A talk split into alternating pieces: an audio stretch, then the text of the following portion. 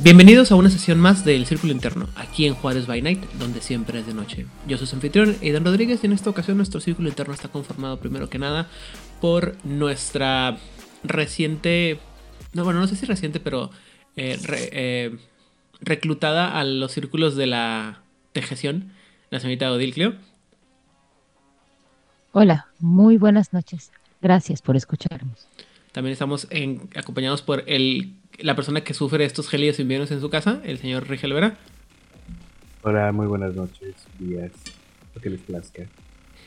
Y finalmente, pero por eso menos importante, en nuestro también congelado productor ejecutivo tirano de las en las tierras tejanas, el señor Vlad. Hoy, James. Hola a todos.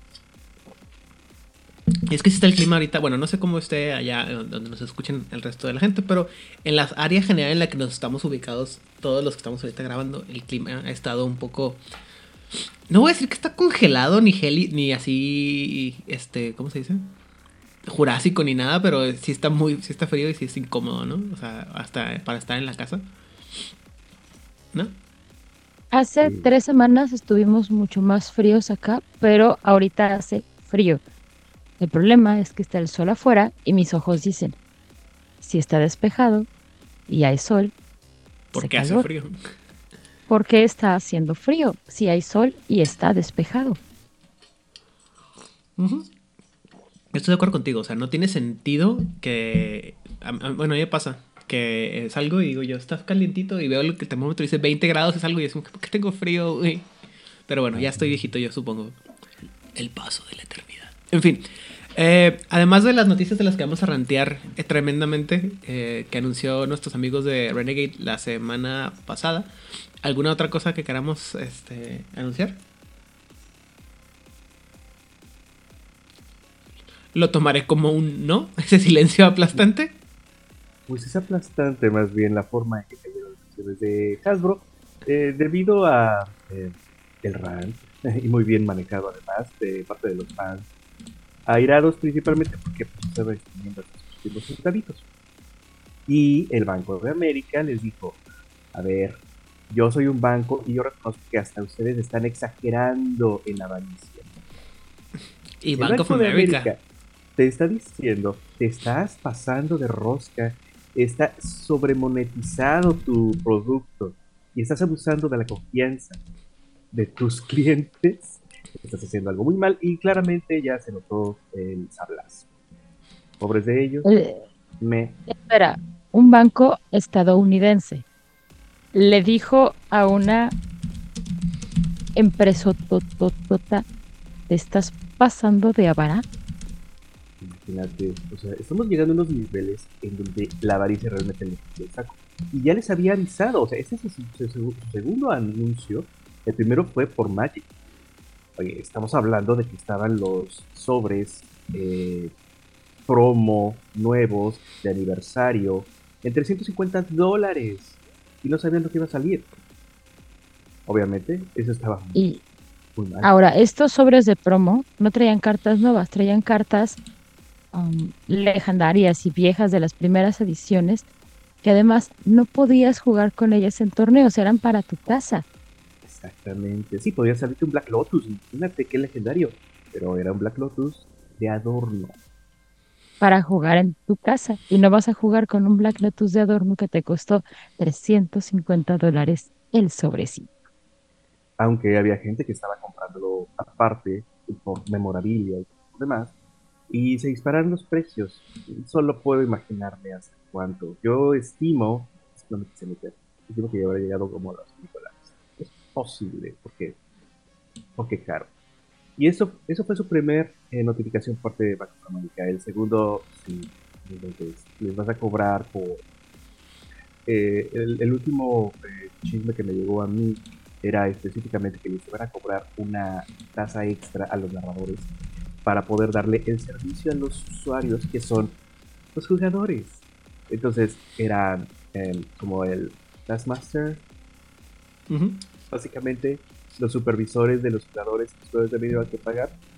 Bueno, no, eh, definitivamente se merecían, creo que yo más de la mitad del precio. Tal vez exagero, tal vez lo escuché mal, pero francamente Uno de los planes que tenía Hasbro, Wizards of the Coast, Calabozos y Dragones, era que en la plataforma de D&D Beyond, que compraron hace año y medio, es que tú tienes la manera de jugar gratuitamente y eso te permite crear seis personajes con los libros básicos, o sea, el Player's Guide, el Dungeon Master Guide y el Monster Manual. Con lo que viene ahí, tú puedes armar tu personaje sin problemas. Si quieres agregar cositas raras que vengan en el Tashas, en Everron, en algún contenido casero, tienes que tener esos libros en PDF y comprarlos. Bueno, el contenido casero, pues no, ¿verdad?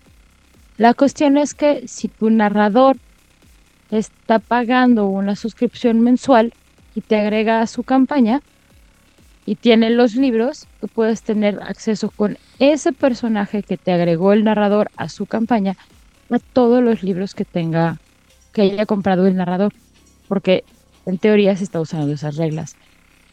Lo que querían hacer en la última presentación es subir el costo de la membresía para los narradores porque pues tienen que cobrar y sacar dinero de todos esos jugadores como yo que no hemos pagado nuestra membresía y que básicamente vivimos rapiñando y parasitando a nuestros narradores. Que gracias narrador por comprar todos estos libros y que yo pueda hacer a mi personaje único. Pero es que, bueno, no voy a volver a meterme en toda esta plática de por qué está, siento yo que está mal, pero eh, yo lo había platicado en, otros lados al principio. Es que ese es el chiste del rol y siempre ha sido el chiste del rol, ¿no? Que realmente la inversión no es tan grande a menos que te quieras meter de, de lleno en el juego. O sea, tú como jugador, o sea, realmente el que, el que sale perdiendo es el vato que se clava y que termina siendo el Dungeon Master que compra todos los libros, o los jugadores como nosotros que compramos todos los libros que salgan de X, X línea, ¿no? Pero en realidad, pues el rol no es tan, tan exigente económicamente. Y sí, evidentemente, pues sí que lo quieren monetizar a toda la gente a la que no le, no le están sacando lana, porque ahí está el mercado que compra y el mercado que, que consume o, aprovecha sin tener que soltar varo, ¿no? Así. Justamente. Así mero. Usualmente el narrador es el que hace el desembolso del dinero, porque eso es una tradición que se tiene desde la misma creación de Calabozos y Dragones hace casi 50 años. Pero bueno, esperemos que vayan aprendiendo su lección y mejoren sus técnicas. antes de empezar con la noticia buena del día, me gustaría hacer un pequeño aviso a la comunidad. Este, para todos aquellos que no sepan, pero bueno, existe un grupo en la ciudad de Chihuahua, Chihuahua Capital, conocido como Project Vampire the Masquerade, que ya tienen algunos años antes haciendo LARPs y eventos relacionados a la temática vampírica. Hace algunos años hicieron un evento eh, en la ciudad de Chihuahua con mascarada, con baile, el borlote. Y un año después, Vlad, si no me equivoco, el año 2020 o por ahí. No, es tiene que ser un poquito antes. Después, es que estoy viendo que el último es el 2019, pero creo que el de ellos fue, ese fue el último que hicieron acá. Pero nosotros tocó colaborar con ellos en el 2017, 2018. En los años antes de, ¿De la pandemia? De las dos plagas. bueno, ellos, ellos están haciendo eventos de Vampiro la Mascarada, eh, básicamente LARPs, en, en, la ciudad de, Chihuahua Capital. Y este año van a hacer uno el 2000, en septiembre, perdón, de este año, en la ciudad de ciudad, en Chihuahua, Chihuahua Capital, perdón. Eh, hay más, más, más detalles conforme vayan saliendo, pero de entrada está el anuncio y que se van a, unir junto con una, una de estos Murder Mysteries eh, Escape Rooms de, que existe allá en la ciudad de Chihuahua, también conocido como Murder Party MX o Murder Party MX, donde van a estar juntando todo. Para dar contexto a quienes tal vez no conocen el concepto en, en inglés, es, eh, son estos Murder Mystery Theater o teatro eh, en donde parte, de, parte del show es que eh, tienes que resolver un asesinato eh, en forma de rol. Y uh, ese, esa forma de entretenimiento es una de las formas en las que muchas personas tienen su primer contacto con los juegos de rol y es lo que yo utilizo para explicarle a personas que eh, nunca han jugado un juego de rol, ni siquiera en videojuegos. Es lo que uso como referencia para explicarles qué es el LARP o qué estamos haciendo cuando jugamos nuestros juegos satánicos de vampiros. Muy bien. Eh, bueno, como comentaba, vamos a tener más detalles conforme vayan saliendo, pero está para septiembre de este año y pues esperemos tener la oportunidad de participar con ellos. Y si no, pues que nos platiquen cómo, cómo está la, onda por allá. Pero ahora sí viene lo bueno, el chisme, la, polaca, la, el, ¿cómo se llama? El de Braille, lo, bonito. Que es eh, que la semana pasada, eh, que fue la semana de eh, septiembre, no, septiembre, ándale, sí.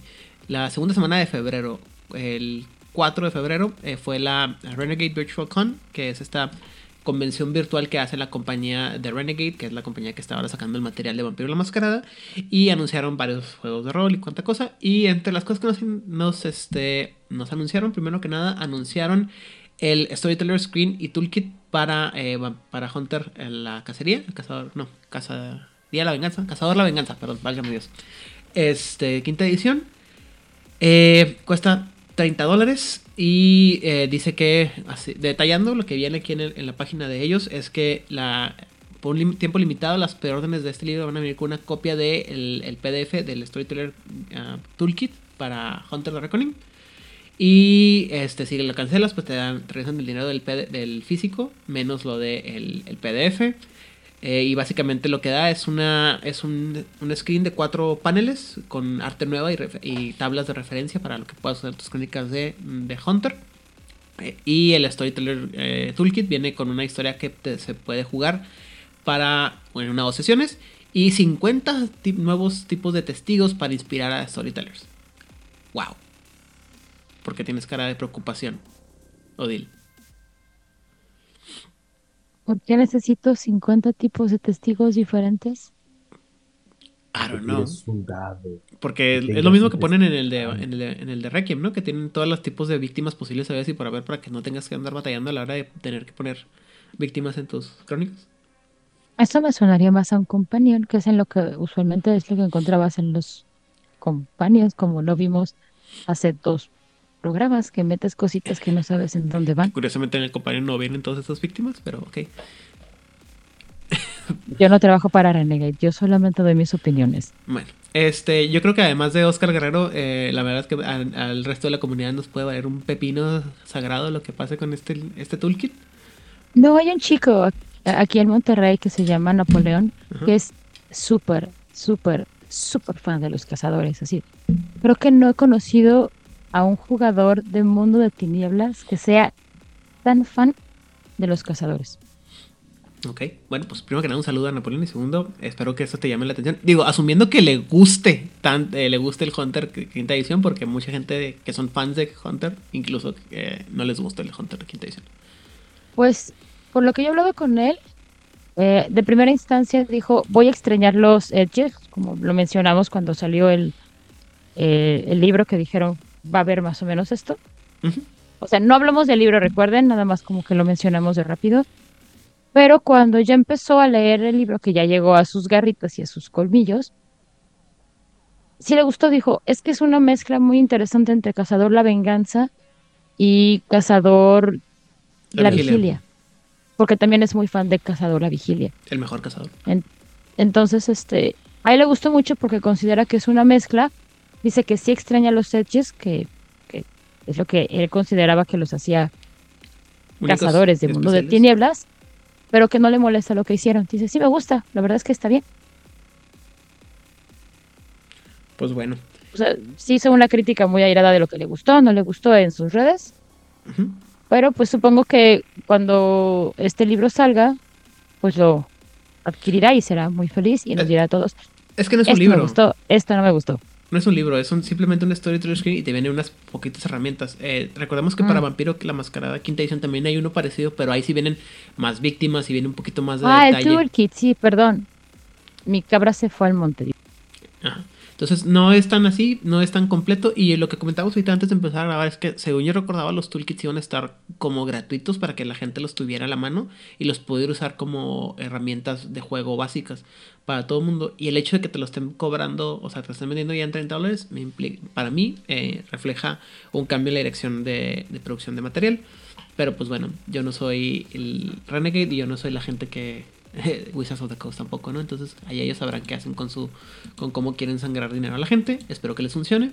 Diría el, el personaje de, ¿cómo se llama? Dodgeball. Es un movimiento arriesgado, espero que les funcione.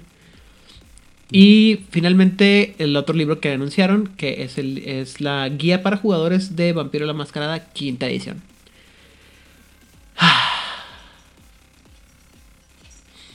¿Alguien quiere hablar antes de que empiece con los detalles? ¿No? Bueno. No, date, date. bueno, la guía de, la de jugador de mascarada, los, lo principal es que consolida los siete clanes de vampiros que no están en el libro de Vampiro la Mascarada. O sea, el Banu Hakim, la Hecata, la Sombra, el Ministerio, el Ramos, el Salubri y el Simitsi, así con sus poderes eh, icónicos, incluyendo la disciplina de el Oblivion y sus, bueno, olvido y sus ceremonias. O sea, sé lo que les había dicho la semana pasada. O sea, van a tomar al clan La Sombra, van a agregar Oblivion, poderes de disciplinas y rituales, lo que ya viene en Chicago by Night. Van a tomar la Hecata para poner su disciplina, poderes de su visión de Oblivion y sus rituales, cosa que ya vimos en Ajá. dioses, cultos de dioses de la sangre. Van a aumentar Salubri, que ya lo vimos en el Companion. Ajá. O sea, todo lo que ¿Qué está más clanes dijiste? Eh, todo lo- el Banu Hakim, los, el Ministerio, el Ramnos y el Shimitsi. O sea, básicamente lo que van a hacer es lo que platicábamos cuando hablábamos del Companion. Todo lo que está Pero- desperdigado por todos lados, Pero el ministerio no estaba en el clan de los anarquistas. anarquistas. Ajá, otra vez. Todo lo que estaba desperdigado en los libros que no es el core book. Todo lo que estaba en el libro de la camarilla o que está en el libro de la de la de las anarquistas, que está en el libro de, los- del- de la sangre, el que está en Chicago Night, te lo van a poner en un solo libro para que no tengas que andar batallando cargando tus ocho libros y nomás cargues dos libros. Y gracias. Siempre pensando en nosotros. Y eh, también van a, van a reconectar todos los poderes de disciplinas publicados, eh, dis- poderes, disciplinas, eh, rituales de magia de sangre, rituales, eh, fórmulas de alquimia para sangre débil y otras 40 adiciones nuevas para estos poderes. Nuevos sistemas y, y ventajas para las cuadrillas, incluyendo méritos para las cuadrillas de cada clan. Para cada uno de las 13 grandes clanes, más para los Kaitif, los nacidos, los Dustborn, que no me acuerdo cómo lo he traducido, y los Salubri. Eso, es lo que significa que te van a dar un mérito para cada una de estas, ¿cómo se llama? De estos tipos de cuadrillas por clan. Y eh, revisar, van a, re- a revisar o reanalizar los aspectos de la, de la creación de, cuadrillas y personajes, incluyendo eh, guías más ligeras para, persona- para jugadores nuevas o eh, con exper- experimentados. Y finalmente guías y avisos para eh, crónicas no tradicional, incluyendo eh, crónicas enfocadas en los sangres débiles, eh, eh, lo que le llaman el True, True Pay Style, que es esta como que cada quien hace una partecita del- de la, de la...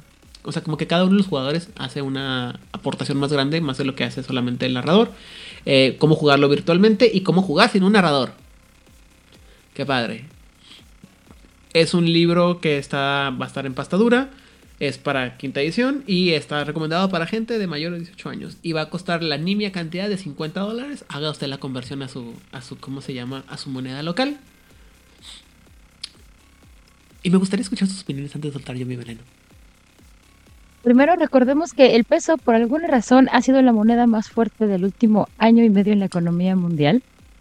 Y regresamos a precios de dólar que no habíamos visto desde antes de las elecciones de Trump.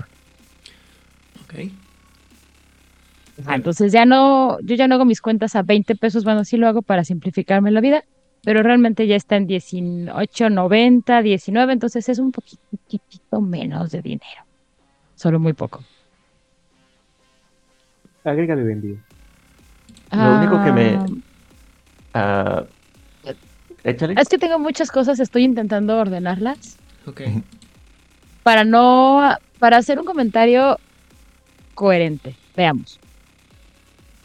Creo que si no hubieran salido todos los demás libros, antes, es decir, el libro de anarquistas, el Chicago, el culto de dioses de la sangre y el Companion, este libro hubiera sido una idea maravillosa. Es decir, todos estos clanes que la gente ama, que la gente quiere y quiere jugar, se los vamos a poner en un solo libro, dejando claro que no necesariamente son parte de la camarilla. Hasta ahí me sonaría algo muy chido. Por otro lado, si eres una persona que no quiere comprar todos los demás libros porque no tiene espacio en su casa, porque la cartera dice eso no va a pasar o porque simplemente no quiere, me parece también una buena idea para tener todos estos clanes en un solo libro. Por el lado que digo, ¿what? Es un, ya me sacaste todos estos clanes en otros libros. ¿Por qué estás haciendo esto? ¿Por qué tu quinta edición, que sonaba a un Vampiro la Mascarada, primera edición o segunda edición, simplificado, con cinco clanes básicos, la camarilla y cosas que están allá haciendo cosas malignas, o bueno, cosas que la camarilla considera malignas, de pronto te conviertes en un revised ya más cercano a los 2000, lleno de libros y suplementos. E-, es lo que me, me llama la atención. Fue un giro muy rápido de primera edición a revised en menos de dos años. Nadie lo hubiera visto venir. ¿Y por qué lo No tan rápido. Por el dinero. Me gusta el dinero. Lo único que me llama la atención es la última parte que mencionaste, como ah, la propuesta de jugar sin narrador. La... Sí. Eh, nuevamente son ah, estrategias y técnicas para jugar el rol. eh, te dan opciones para jugar el rol de manera diferente eh, que no puedo evitar eh, hacer las comparaciones y que estos pueden ser cosas que se aprendieron de haber desarrollado y jugado en Requiem. En los últimos libros de Requiem que nos daban opciones de cómo jugar el juego de diferentes maneras. Me gustaría ver ese tipo de, de opciones y, eh, presentadas en este último libro. Es lo que a mí me gustaría ver eh, porque es lo único que me llama la atención como algo nuevo o algo novedoso.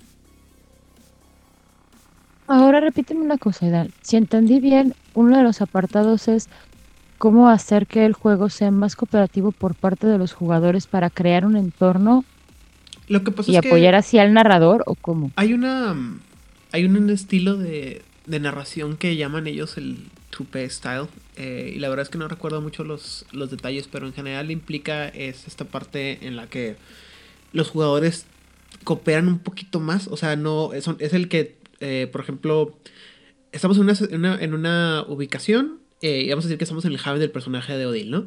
Entonces, en lugar de que yo narre la. eh, el narrador narre la, la- el Haven, tú lo narras. ¿Me explico?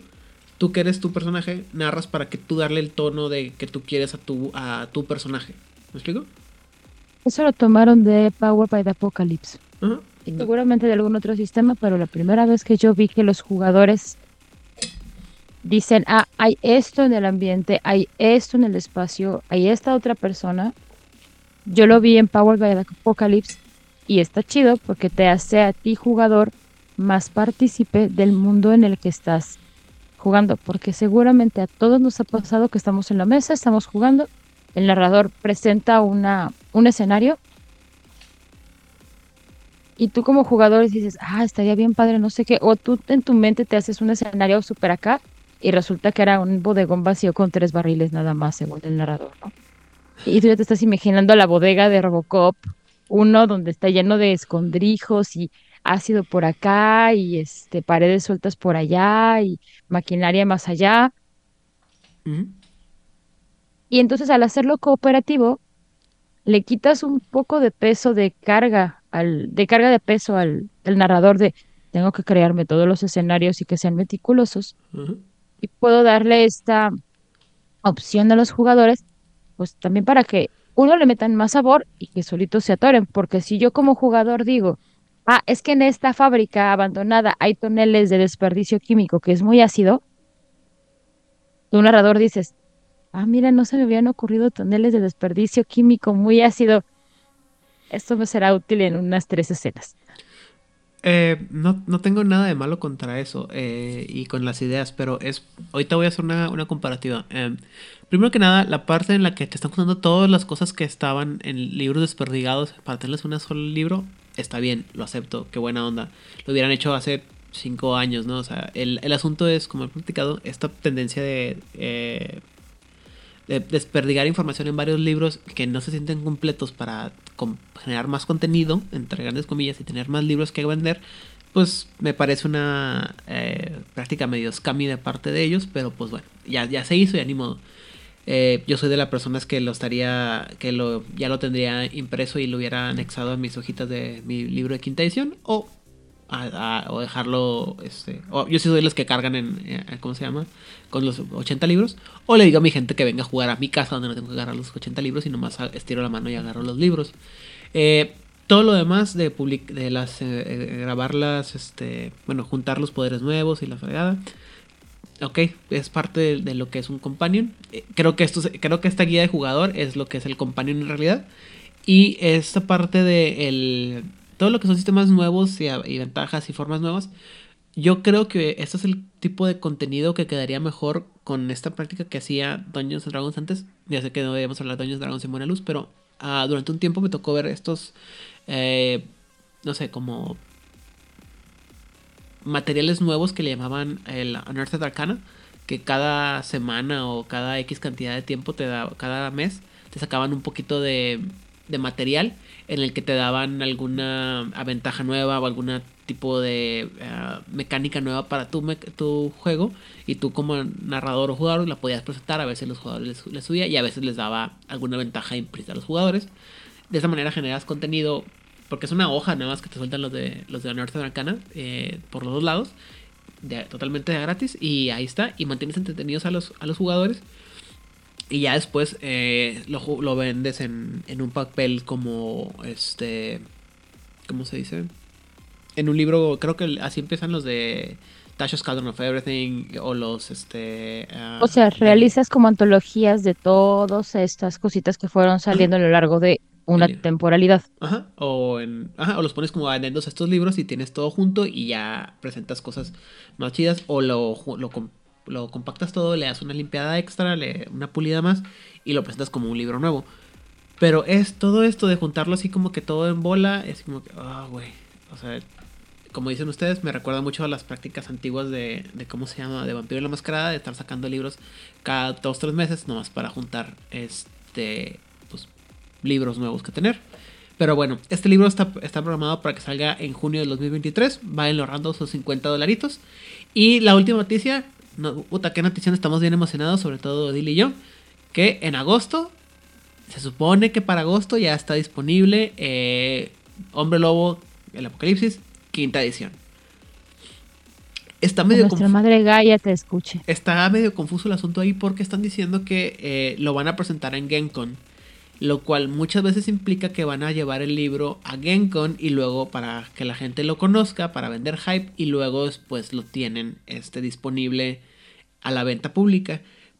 Pero una práctica que ha estado teniendo el nuevo White Wolf o Renegade últimamente es que en GenCon llevan copias exclusivas para GenCon ah, de avanzada para que la gente, los que vayan a la, a la GenCon, los compre, lo juegue, se lo lleve y hagan publicidad del libro, lo cual es totalmente aceptable y común y, y normal, ¿no?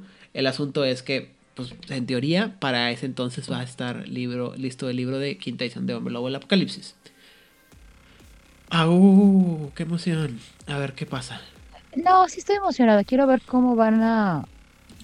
Cómo este Aquili, con los cambios que presentó, y que si no saben de qué cambios estamos hablando, pueden buscarlo en el canal de YouTube de Juárez by Night, en el apartado de playlist de Nación Garu México. Ahí nos extendimos duro y tendido con este Pepe y con Angan sobre qué esperar sobre Vampiro, de Vampiro Hombre Lobo Quinta Edición. Me gusta ser optimista. Yo sé que suena usualmente todo lo contrario, pero me gusta ser optimista. porque es una marca que llevo jugando a través de todos los dueños que ha tenido la IP por muchísimos años de mi vida, más de la mitad de ella, diría yo. Sí, más de la mitad de mi vida.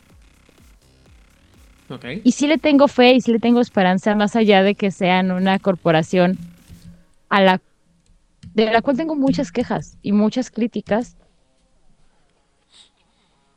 Empezando por cuando Renegade dijo no vamos a hacer envíos fuera de Estados Unidos.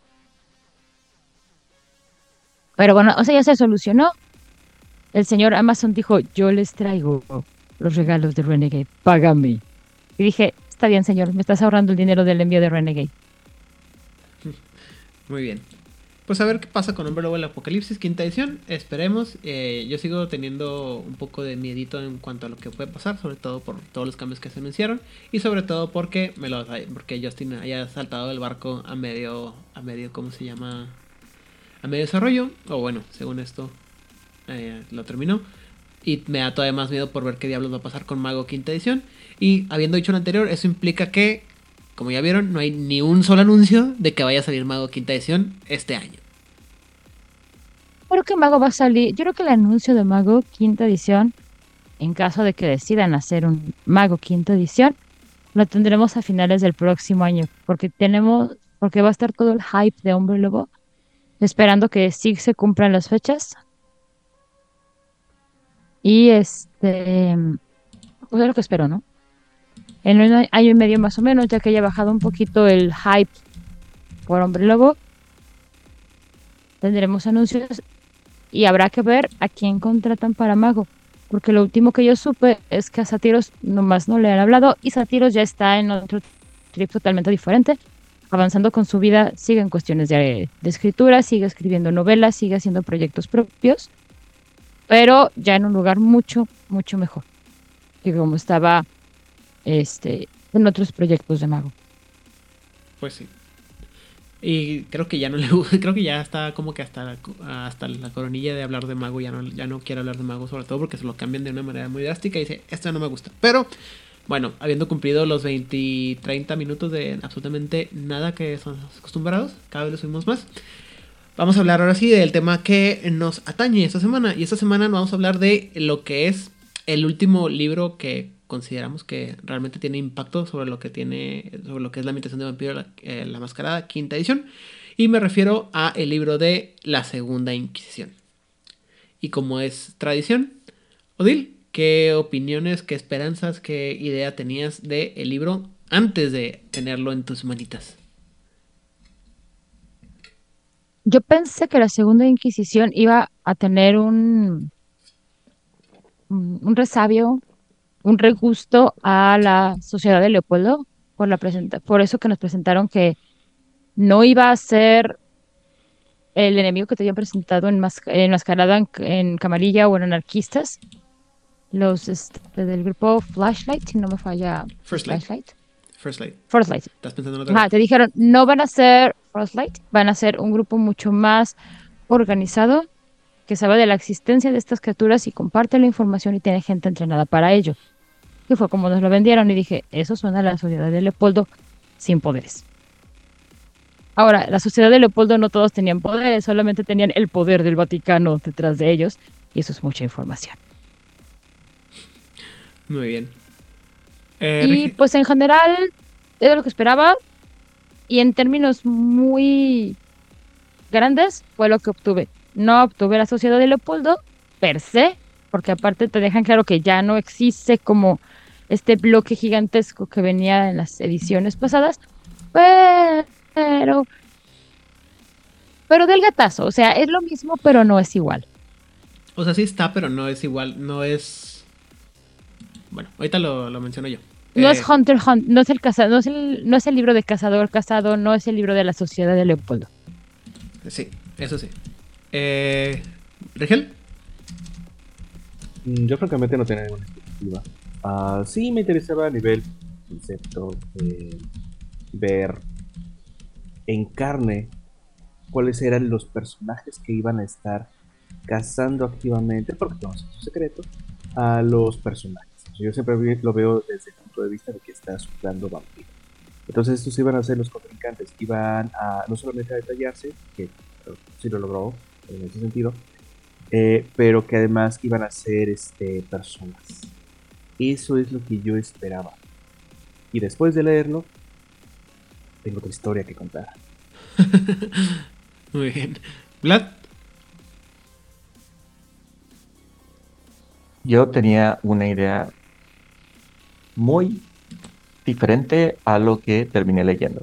Eh, como Segunda Inquisición, por el título nada más, y sin uh, prestarle mucha atención a la forma en que lo promocionaron, yo me había hecho la idea de que me iba a presentar alguna forma de uh, narrativa o me iba a presentar, estaba esperando más narrativa o más instrumentos para crear ambientación de la Segunda Inquisición, de qué significa es estar en la Segunda Inquisición, y eso es lo que yo estaba esperando recibir y leer. Esa era mi idea. Yo estaba pensando que iba a ser un elemento eh, que iba a tener más artefactos narrativos. Y es, esa era mi idea inicial. Ok.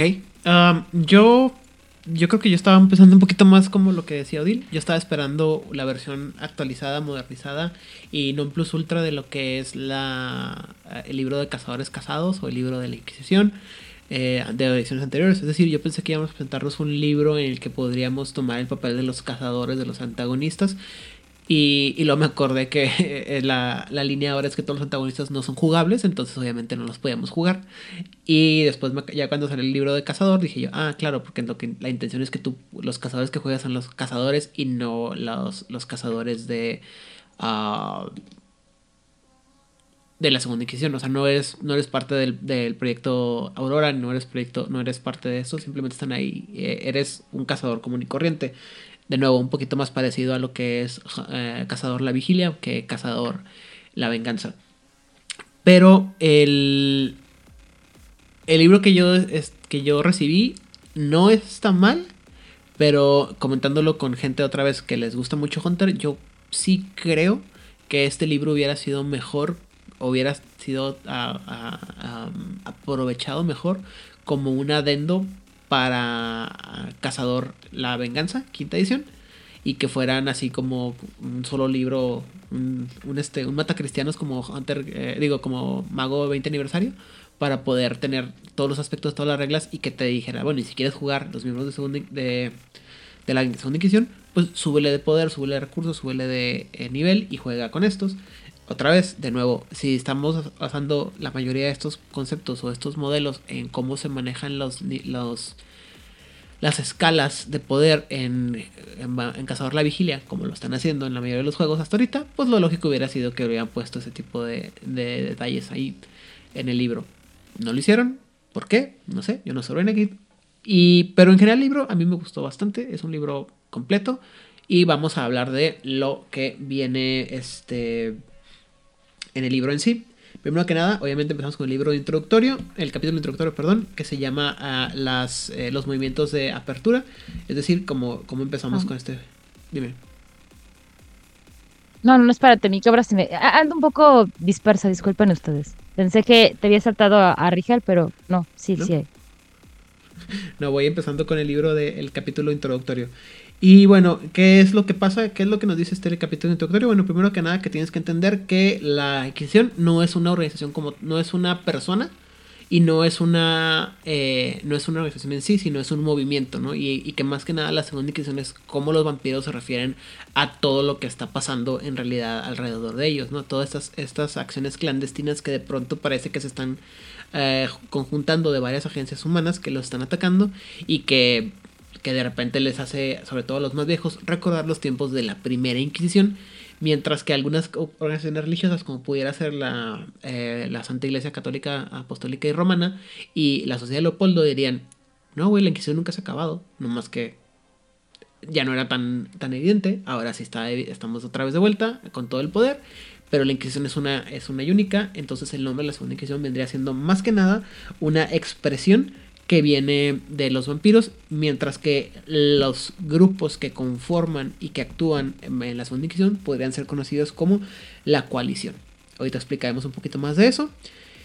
Eh, habla sobre cómo usar el libro, pues es que viene, que el libro trae sistemas, artefactos, tácticas y armas que el jugador, eh, bueno, que el narrador va a usar en contra del jugador para establecer este miedo y esta sensación de estar siendo casados.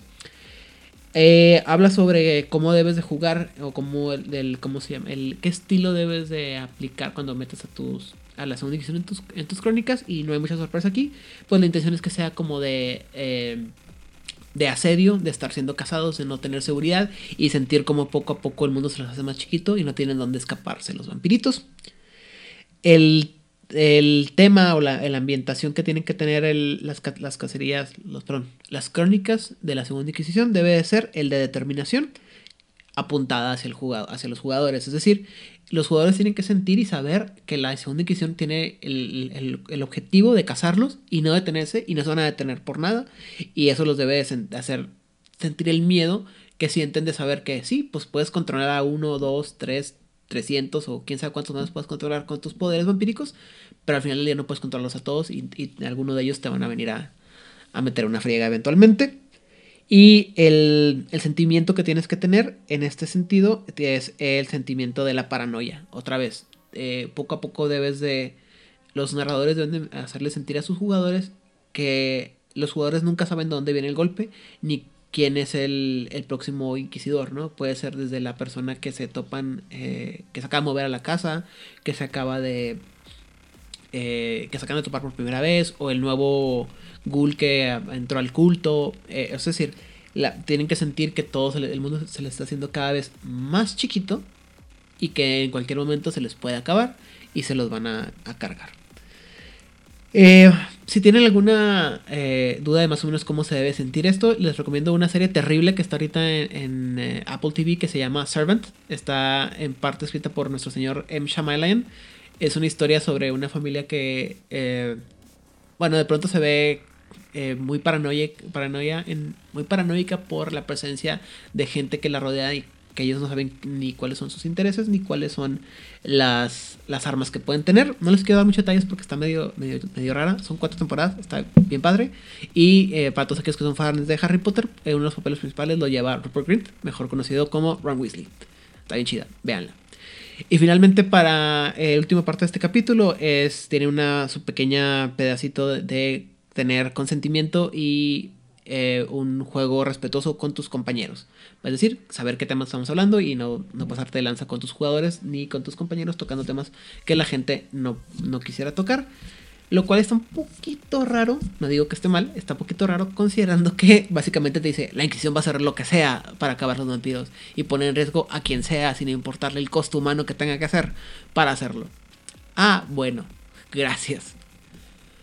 Y finalmente, el último capítulo, en, la última parte del capítulo, perdón, es el lexicon de, o el, vocabulario específico de la Segunda Inquisición, donde vienen cosas como eh, el auto de fe, o el auto de fe, eh, una expresión en portugués que se refiere a estas como rituales que hacían la, en la Inquisición para asegurarse que las criaturas que juzgaban realmente no fueran brujas. Eh, lo que nos conocemos comúnmente como las quemas o los ahogamientos y todo tipo de cosas que sean bonitas para que la gente fuera a comprobar si eran o no brujas o estaban asociadas con el diablo. Y después te vienen todas las cosas, eh, eh, perdón, todos los términos específicos que usan para referirse entre ellos o a las, a las organizaciones, los acrónimos que van a usar, eh, cosas como, y perdón, este, los acrónimos de las diferentes organizaciones que conforman la coalición, es decir, el nombre informal que se le da a las operaciones y actividades eh, encubiertas que llevan la cacería de los vampiros a nivel global, como ya mencionamos antes, lo que los vampiros llamarían la Segunda Inquisición. Esta coalición está conformada por el proyecto eh, First Light o Aurora, como le llamo yo, eh, que es el en los Estados Unidos, que es una, un trabajo en equipo de la NSA y la CIA.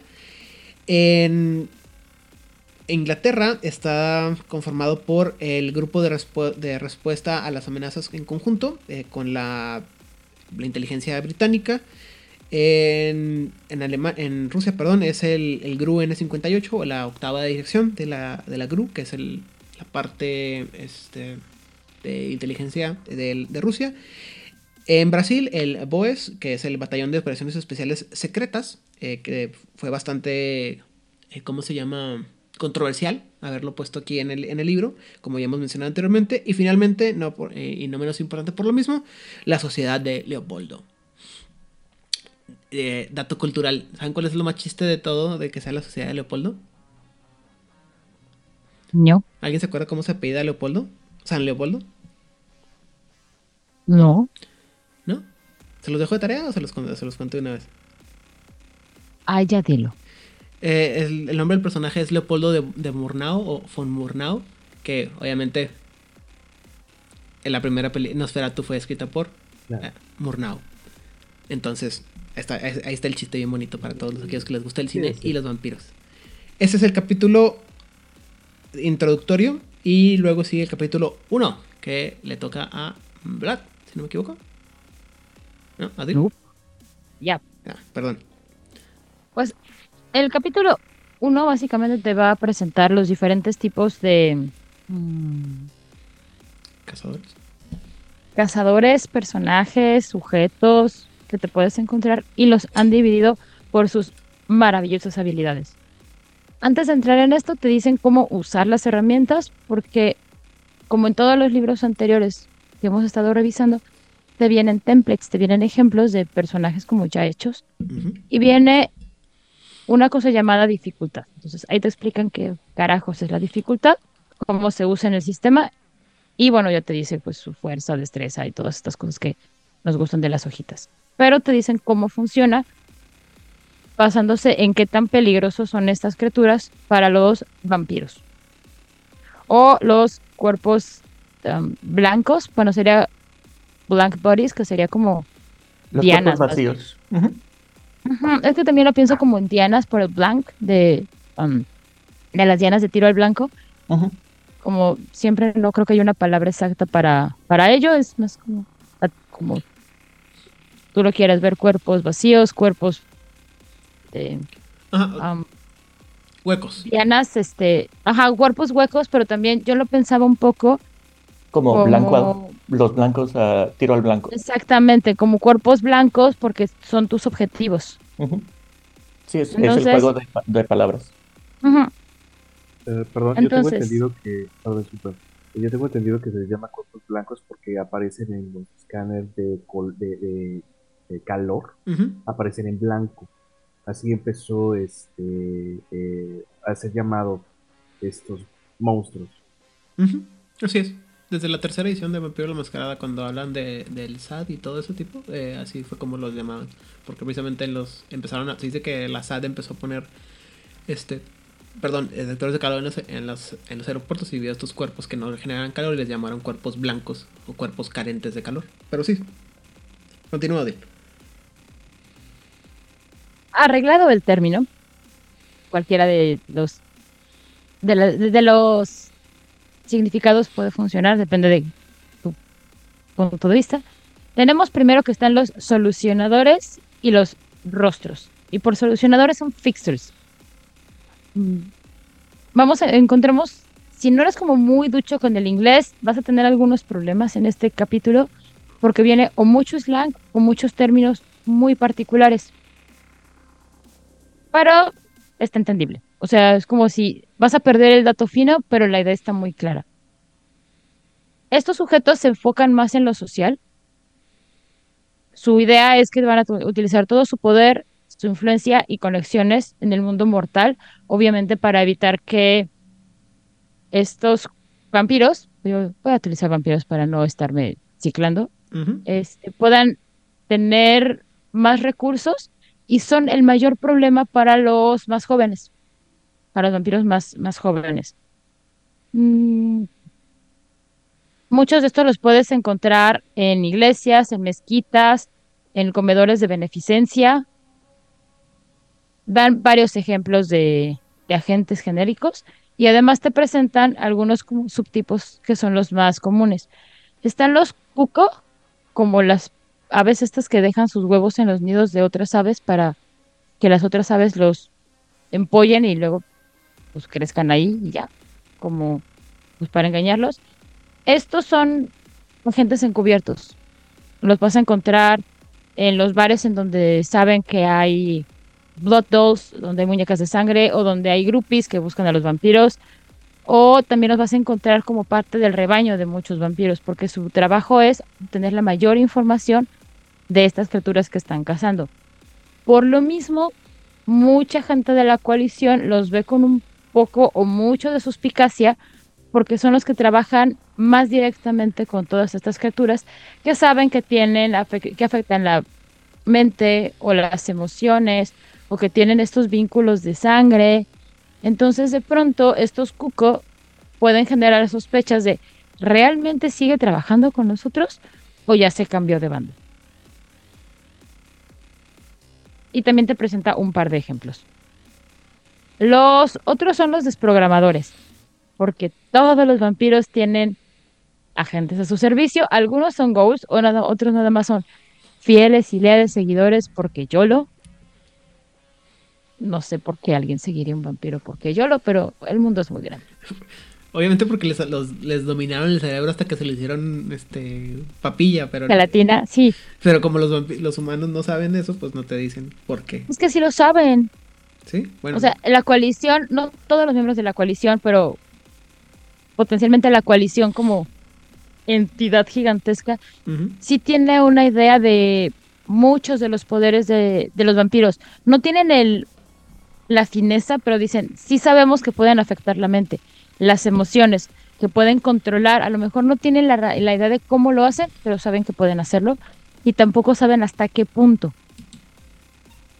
Mm, Entonces, los desprogramadores básicamente tienen la tarea de desprogramar a sirvientes y fanboys de estos vampiros, no porque sean buenas personas, sino buscando, en el mejor de los casos, liberarlos de su fanatismo para quitarles una ventaja a los vampiros y en otro caso para utilizarlos como parte de ellos y mandarlos como cucos o como dobles agentes.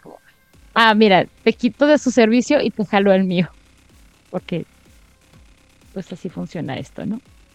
Pues y vienen cuatro ejemplos. Este está, está como más nutridito. Luego hablo de los gentrificadores, o la palabra que tendría que ser la correcta sería aburguesadores. Y básicamente hacen eso que hacen los gentrificadores. Vamos a comprar propiedades y de esa manera vamos a hacer que el vampiro ya no se sienta a gusto en su territorio. Así como de, ah, yo sé que en esa colonia vive un vampiro. ¿Qué le voy a hacer? Le voy a quitar me voy a empezar a comprar todas las casitas, edificios de departamentos y demás, y lo voy a poner chulo de bonito, quitándole toda la influencia que, influencia que pueda tener ese vampiro en el territorio. Así, rápido, sencillo y en corto. Así que si de pronto estás en tu casa y empiezas a ver que aparecen cafecitos con mesas hechas de guacales y foquitos en colores cálidos, tal vez no hay una razón de un imperio maligno de bienes raíces, Tal vez solamente es la coalición que está buscando quitarle poder a un vampiro. Y uno pensando mal. Y entonces es oportunidad para convertirte en un héroe y cazar a vampiros. O unirte a sus, ¿cómo se llama? A sus cultos vampíricos. Lo que te funcione, hermano, pero uno está pensando mal porque de, una conspiración mundial de bienes raíces, pero no, o sea, sí es una conspiración mundial, pero es para quitarle poder a estas sanguijuelas que minan nuestra vida. El otro es el informante, tal cual es alguien que este, trabaja dentro de la agrupación de los vampiros, es el eslabón usualmente más débil, al que tratan más mal. Y es la prueba fidedigna de que si tú tratas bien a alguien y le dices las cosas por favor y gracias, estará dispuesto a darte muchas cosas, como la información de a qué hora se va a dormir su señor vampiro. El político actúa desde la burocracia, haciendo que sea más difícil para el vampiro moverse a través de toda esta situación horrible. La verdad es que creo que no necesita ser un vampiro para sufrir la burocracia, pero esa soy yo. Y la socialite es eso. Usualmente andan con máscaras de que son gente muy vacía o muy estúpida o nada más andan palomeando por ahí. Y ah, jajajaja, qué divertida es la vida, ay, sí, fiestas. Pero su trabajo es desprestigiar a todos estos vampiritos que andan por ahí a través de rumores, chismes, habladurías y evitar que lleguen a los niveles más altos de la sociedad. Spoiler, creo que no lo están logrando. Pero bueno, ellos dicen que ese es su trabajo. Luego vienen los ah, fans de, lo- de la tecnología o los techis y los detectives. Ellos son claramente los mentales. ¿Qué vamos a hacer aquí? Pues básicamente son los que se dedican a, pues, a ver, a vigilar a estas criaturas, a analizar la información que va llegando para obtener una mejor estrategia de cómo llegar a ellos, de cómo atacarles o de cómo debilitarles. Claramente no se van a meter a golpear gente porque son unos ñoños. Y la coalición los utiliza para llevar la luz a las sombras, así de romántico y poético. Aquí qué vamos a encontrar? Vamos a encontrar a los tutores, que también son conocidos como planeadores de fiestas, y son los que llegan a un lugar en donde está la coalición y hay varios grupos o varias personas, miembros de la coalición, y dicen, esto no está funcionando, vamos a hacer que funcione, vamos a hacer actividades, nos vamos a ir a la montaña, nos vamos a poner estos trajes de sumo y vamos a pelearnos con estos trajes de sumo. Y de pronto toda esta gente que nomás no daba una, porque aunque eran muy capaces, no sabían trabajar en equipo, llegan estos y ya los hacen un equipo funcional, eficiente y eficaz. Ok. O sea, serían como lo... Ajá, son coordinadores. Ey, todo el mundo necesita que alguien diga, a ver, tú haces esto, tú haces esto, tú haces esto y tú haces esto. Hay gente que es muy capaz, pero que nomás no da una para ser asertivos en sus, en sus acciones. Ok. Luego están el, el morralero que tiene este... ¿El qué? Es que el nombre es Black Buggers, o sea, Ah, ok, ya te entendí. Ajá, El secuestrador. Es El que no es un secuestrador necesariamente, porque me puse a investigar porque dije, ¿qué carajos es esto, no? En primer lugar encontré mucho slang muy vulgar y luego este, encontré a la que se refieren. Es que cuando tú dibujas a tu ladroncito así como caricaturesco, aparte de su antifacito que no le tapa nada, siempre va con un costal negro en donde va echando todo su botín. Ajá. A eso se refieren y yo, bueno, pues voy a poner morralero porque es un morralilla. No, es, es que bueno.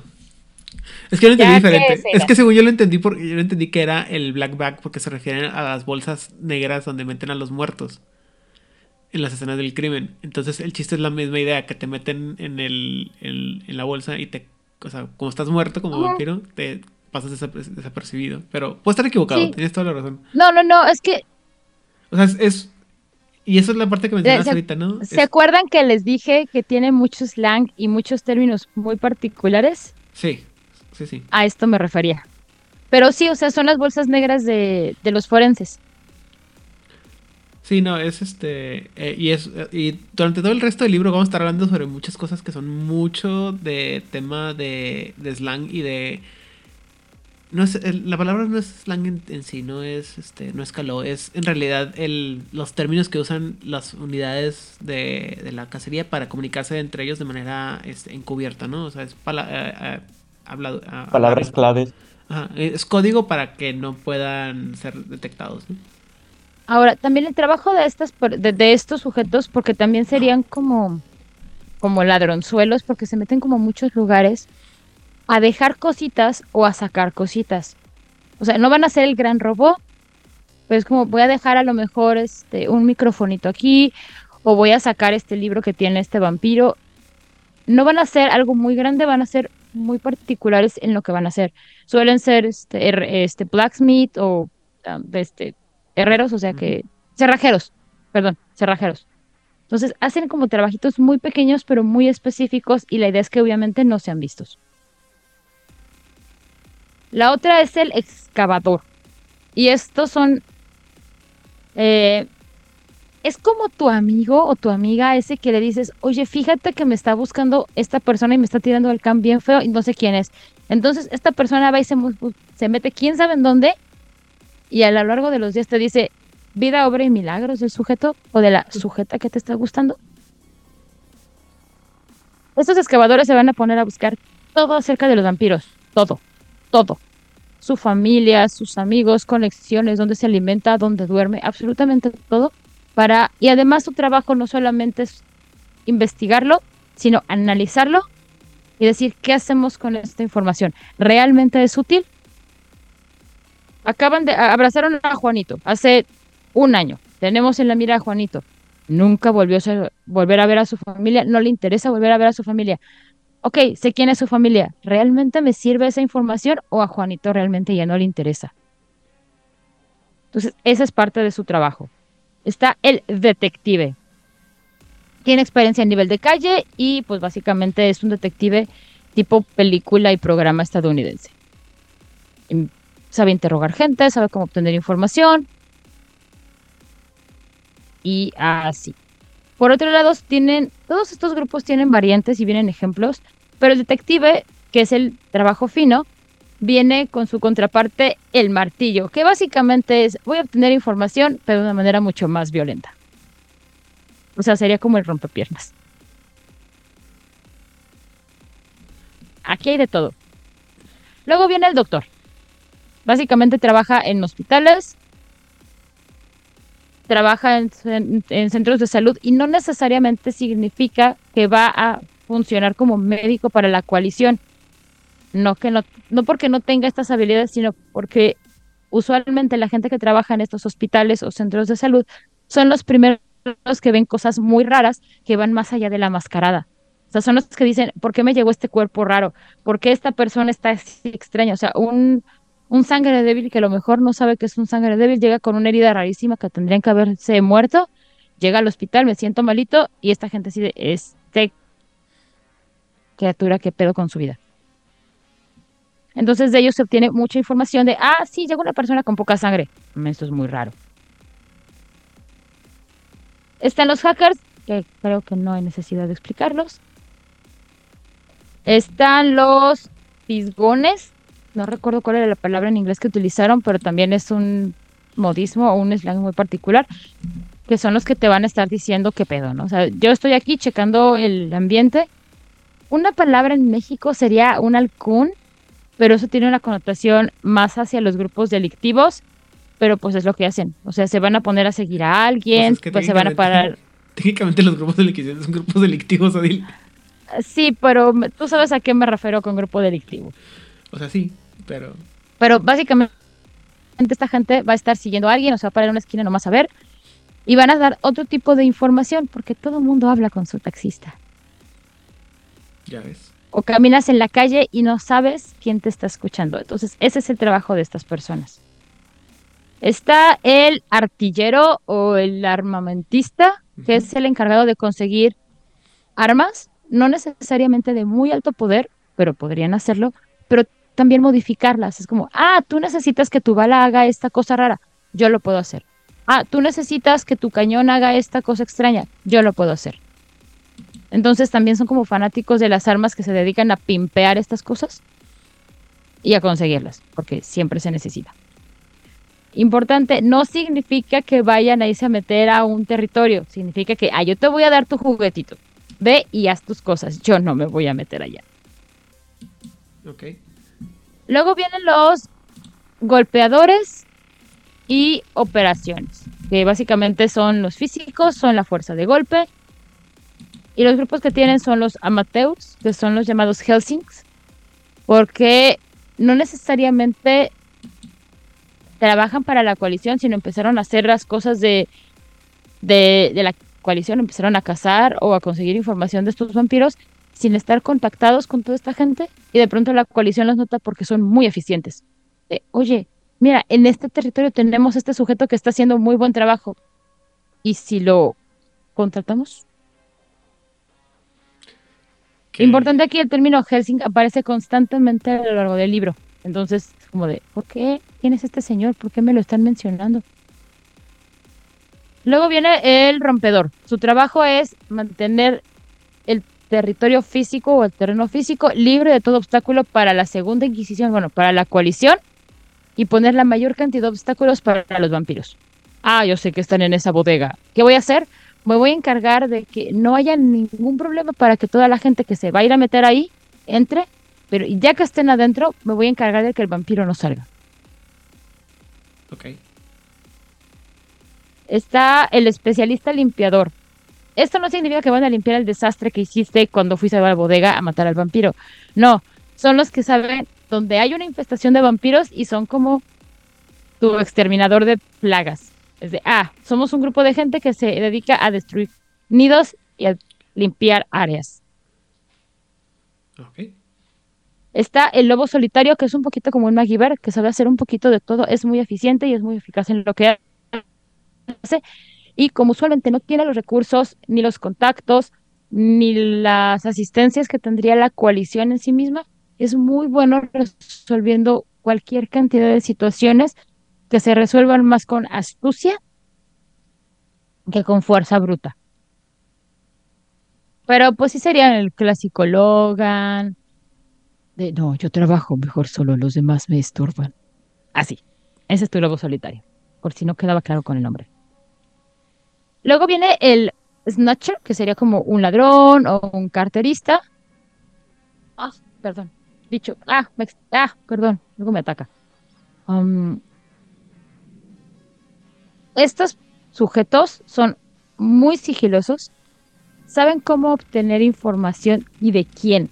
Como no necesito gastar recursos en golpear a todos los goals de este pobre vampiro, yo sé que ese goal es el que me sirve. Y además son los que más trabajan de cerca con los cucos y con otros de los grupos sociales o mentales, pero más a nivel de campo. Están los francotiradores, que quiero pensar que tampoco necesito explicar eso. Dar mucho detalle. Eh, pues esos son francotiradores, o sea, son especialistas en hacer golpes Ujú. estos. Luego están los guerreros, que aquí son, sí son grupos de golpe, pero tal cual, son guerreros.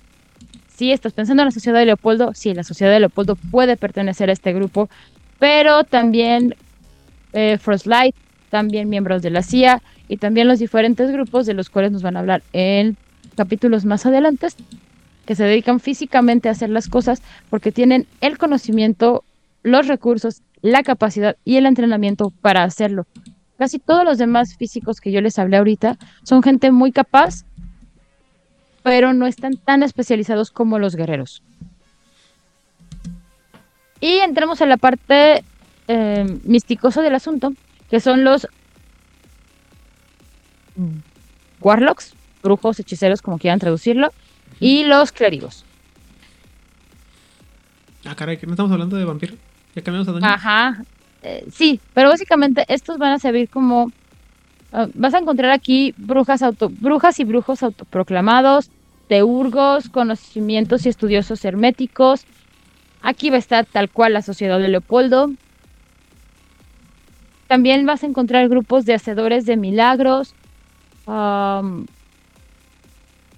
gente que hace magia ritualística o muy naturalista. De, ah, mira, ¿sabes qué? Me voy a ir a este lugar donde hacen candombe. Ah, ¿sabes qué? Me voy a ir a um, este lugar en Veracruz donde están todas estas brujas y brujos. Se me fue el nombre ahorita. Am, ¿Catemaco? Ajá, en Catemaco. O sea, gente que está en Catemaco podría estar aquí. Porque tienen ese conocimiento de la magia. O el mercado de Sonora o todos estos lugares donde hacen magia o rituales. Podrían este, entrar en este lugar. Una de sus divisiones es este la gente astuta, bueno, folk. Ah, sí, gente folk, de people, de, de, de people, de, de la gente del pueblo. Aquí te vas a encontrar eh, gente que, grupos de candombe, gente de Catemaco, todas estas personas que hacen santería o magia wicana, sea, no están, que no están tan organizados en sí mismos, pero que tienen mucho conocimiento práctico, los puedes encontrar aquí. Pueden o no ser parte de la coalición y pueden apoyarles aunque hay algunos grupos que decidieron trabajar directamente con los gobiernos de sus países porque son muy patrióticos. van a funcionar también como, como consultores. Otros que te vas a encontrar son los fervorosos, básicamente tienen fe verdadera. Más adelante te dicen cómo funciona la fe verdadera aquí. No funciona exactamente igual que antes, pero es cercano. También están los flagelantes, que obtienen ventajas físicas a partir de torturar sus cuerpos. Viene un bonito apartado de suelo sagrado. Lo que me gusta mucho de esta parte es que te dejan claro que no importa de qué credo sean, o no importa el lugar en donde se encuentren, son lugares que tienen mucha energía concentrada, que si bien no daña directamente al vampiro, sí lo hace sentir muy incómodo y la, el nivel del suelo sagrado le, se suma a la fe verdadera que tenga tu, tu, este, tu sujeto, tu miembro de segunda inquisición. Ok. Y eh, eso me parece como súper interesante. Te viene también un rating de eh, ejemplos de lugares sagrados de menor a mayor nivel. Por ejemplo, la eh, Catedral de Notre Dame en París es un nivel de 4. Tu capilla local tendría un nivel de 1. Por dar ejemplos. Esto es muy importante. No necesariamente tiene que ser católico. Es un lugar en donde la gente se sienta cómoda y se sienta segura. Está el nulificador, que básicamente se dedica ¿A hacer, ajá, a hacer rezos y plegarias y organizar este um, santos y vigilias para restarle poder a, a Hacer contra magia. Ajá, sí, básicamente tal cual, pero basándose en, ah, sí, hermanos, hoy vamos a hacer una vigilia eh, para recordar a nuestra muy querida vecina Susanita. Y con esta vigilia lo que yo estoy haciendo y buscando organizar es que se junte suficiente cantidad de energía para que el vampiro ese horrible que vive allá se sienta suficientemente incómodo y que sea más sencillo atacarle.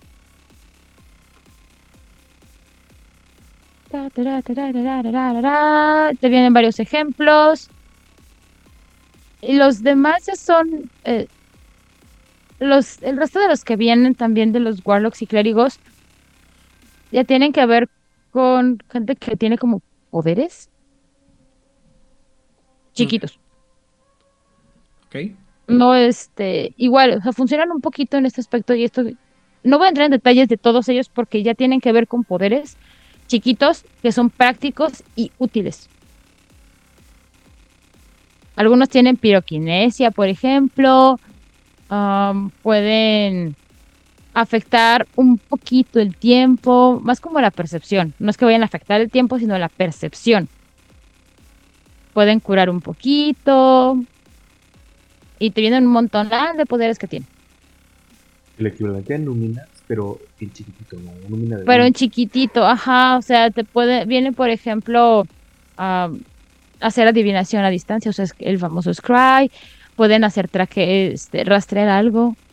O sea, trucos muy pequeñitos, pero muy útiles y lo que tú estás haciendo es cazar vampiros, ¿verdad? Y luego te vienen, pues, básicamente... um, mm, ¿Cómo se llaman estas cosas? Am, los que no saben dónde meterlos. La Inquisición no sabe, la segunda Inquisición no sabe qué hacer con ellos. Los pero-. Eso, los misceláneos turncoats. Y pues hacen alquimia. Está. Está. Y ya. O sea, esta parte sí es la parte de hacemos magia. Pero chiquita.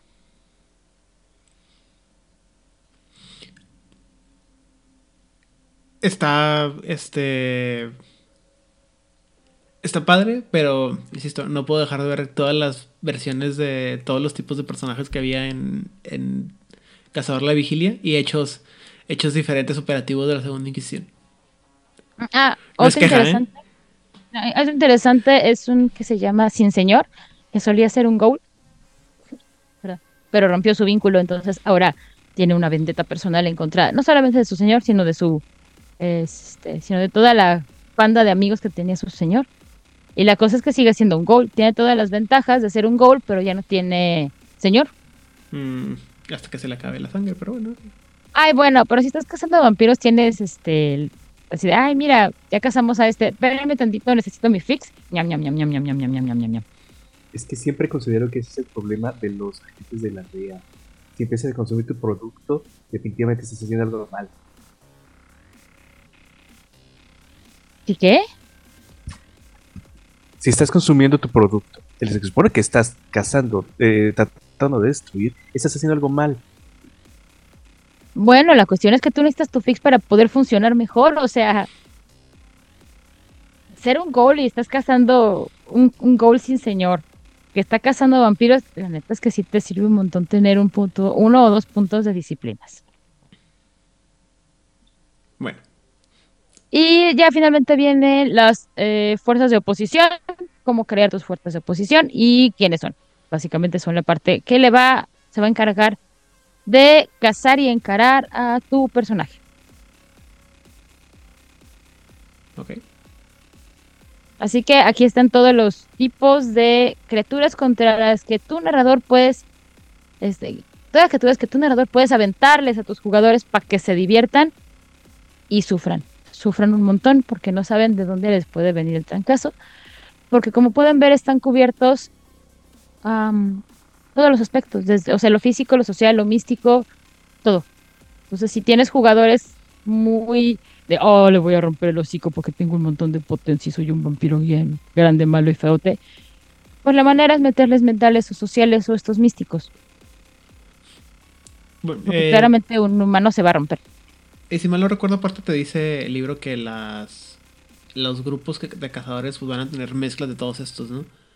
Claro, sí, porque no puedes tener, o sea, a lo mejor tu grupo principal está conformado por físicos, porque tienes una sesión, una, una región con muchos vampiros chiquitos, que es más fácil golpearlos, pero necesitas que alguien localice la información, en dónde están, cuáles son sus rutinas, para que los puedas cazar de mejor manera. O, ¿sabes qué? Necesito, son grupos más sociales, ay, pero una calentadita a su gol para que me diga qué onda, funcionaría.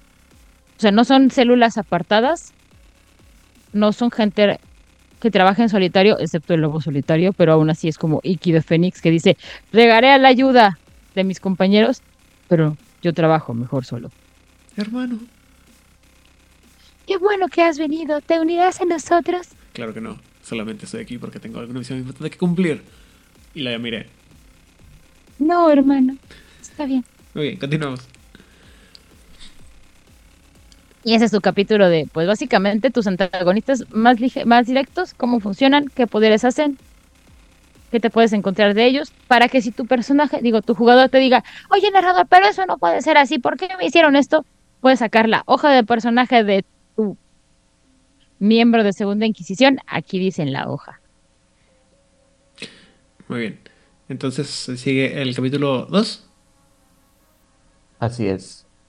Y ya que, y ya que descubrimos cuáles son todos los posibles antagonistas, todos los posibles grupos de ataque, cuáles son sus ah, modus operandi eh, y todos los diferentes ejemplos de quién puede ser, el capítulo 2 te da las herramientas que todos ellos van a estar utilizando.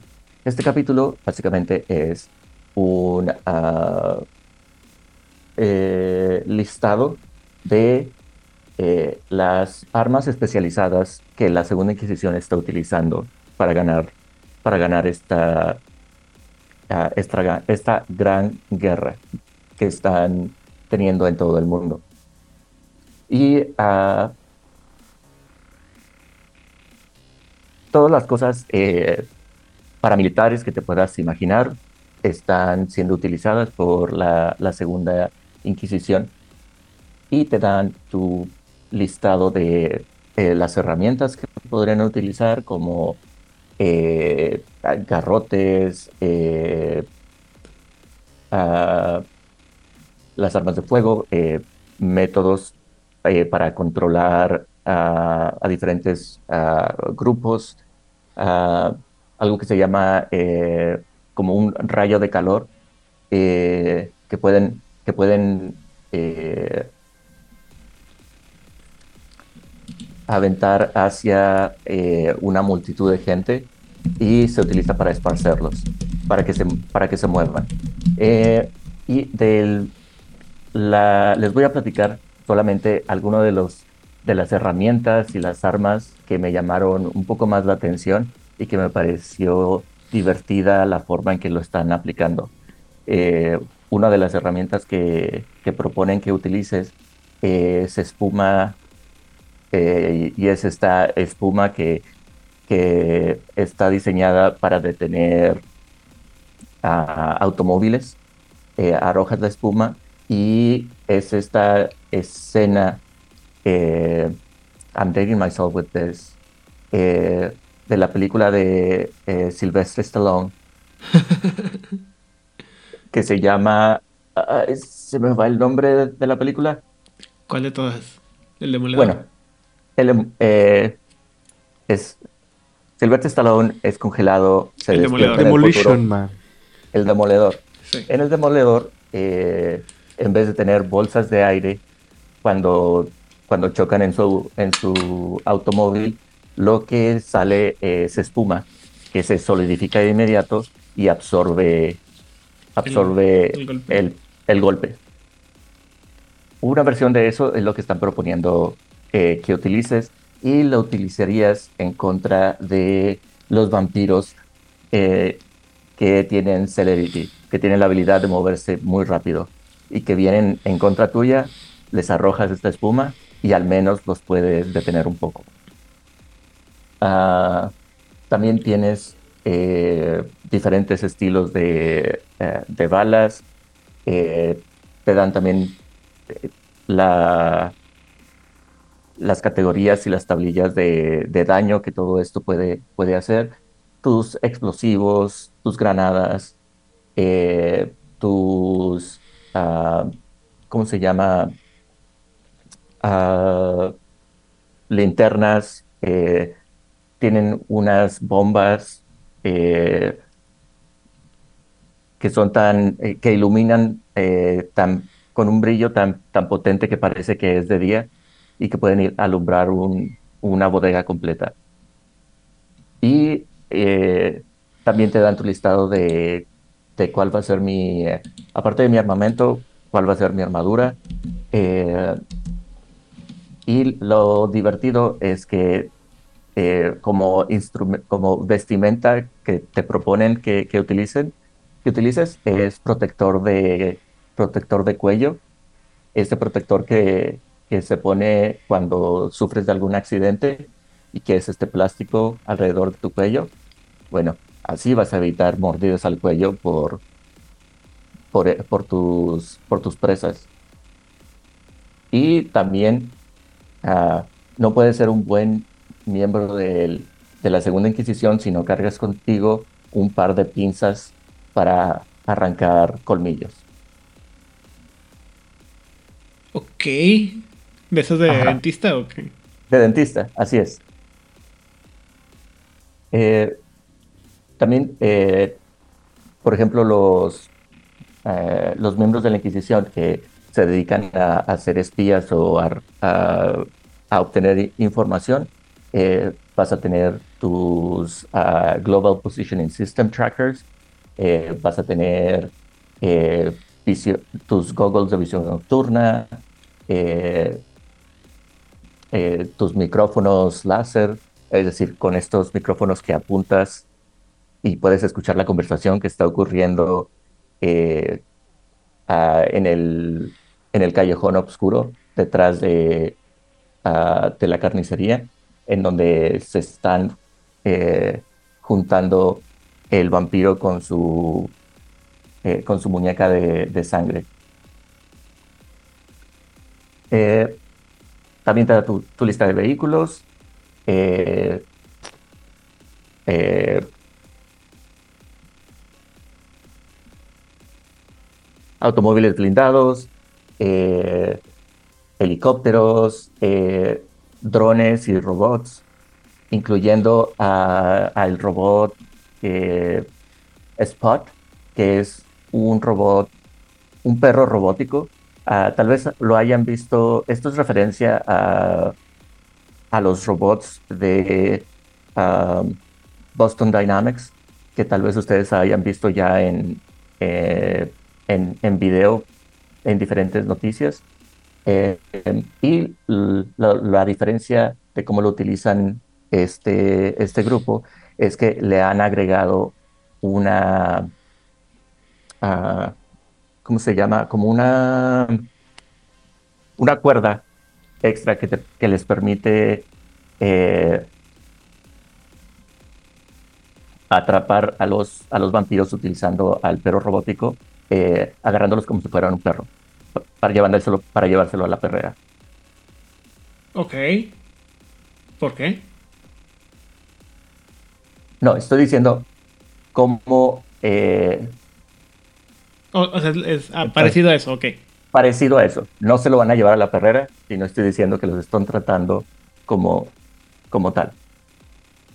Y ahora entramos a la parte de, ficción, a la parte eh, de, de, tecnología extrema, tecnología avanzada, en donde te dan diferentes eh, versiones de cócteles, de químicos y de experimentos que la Segunda Inquisición ha logrado crear para tener estas nuevas armas.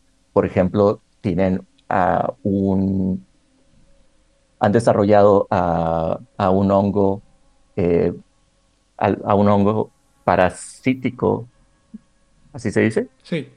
Parasítico, eh, que eh, cuando lo consume un, vampiro, afecta, afecta el cerebro y los impulsa a tener frenesís. Ah, también tenemos otro tipo de, eh, de virus ah, que, han, que han desarrollado virus que están afectando solamente a vampiros. Eh, algunos de ellos, como eh, causaría que entraran en torpor, otros uh, causarían que tuvieran los efectos del botulismo, es decir, eh, espasmos o parálisis completa, ponerlos en rigor mortis. Y también tenemos eh, de parásitos que los consumen por dentro.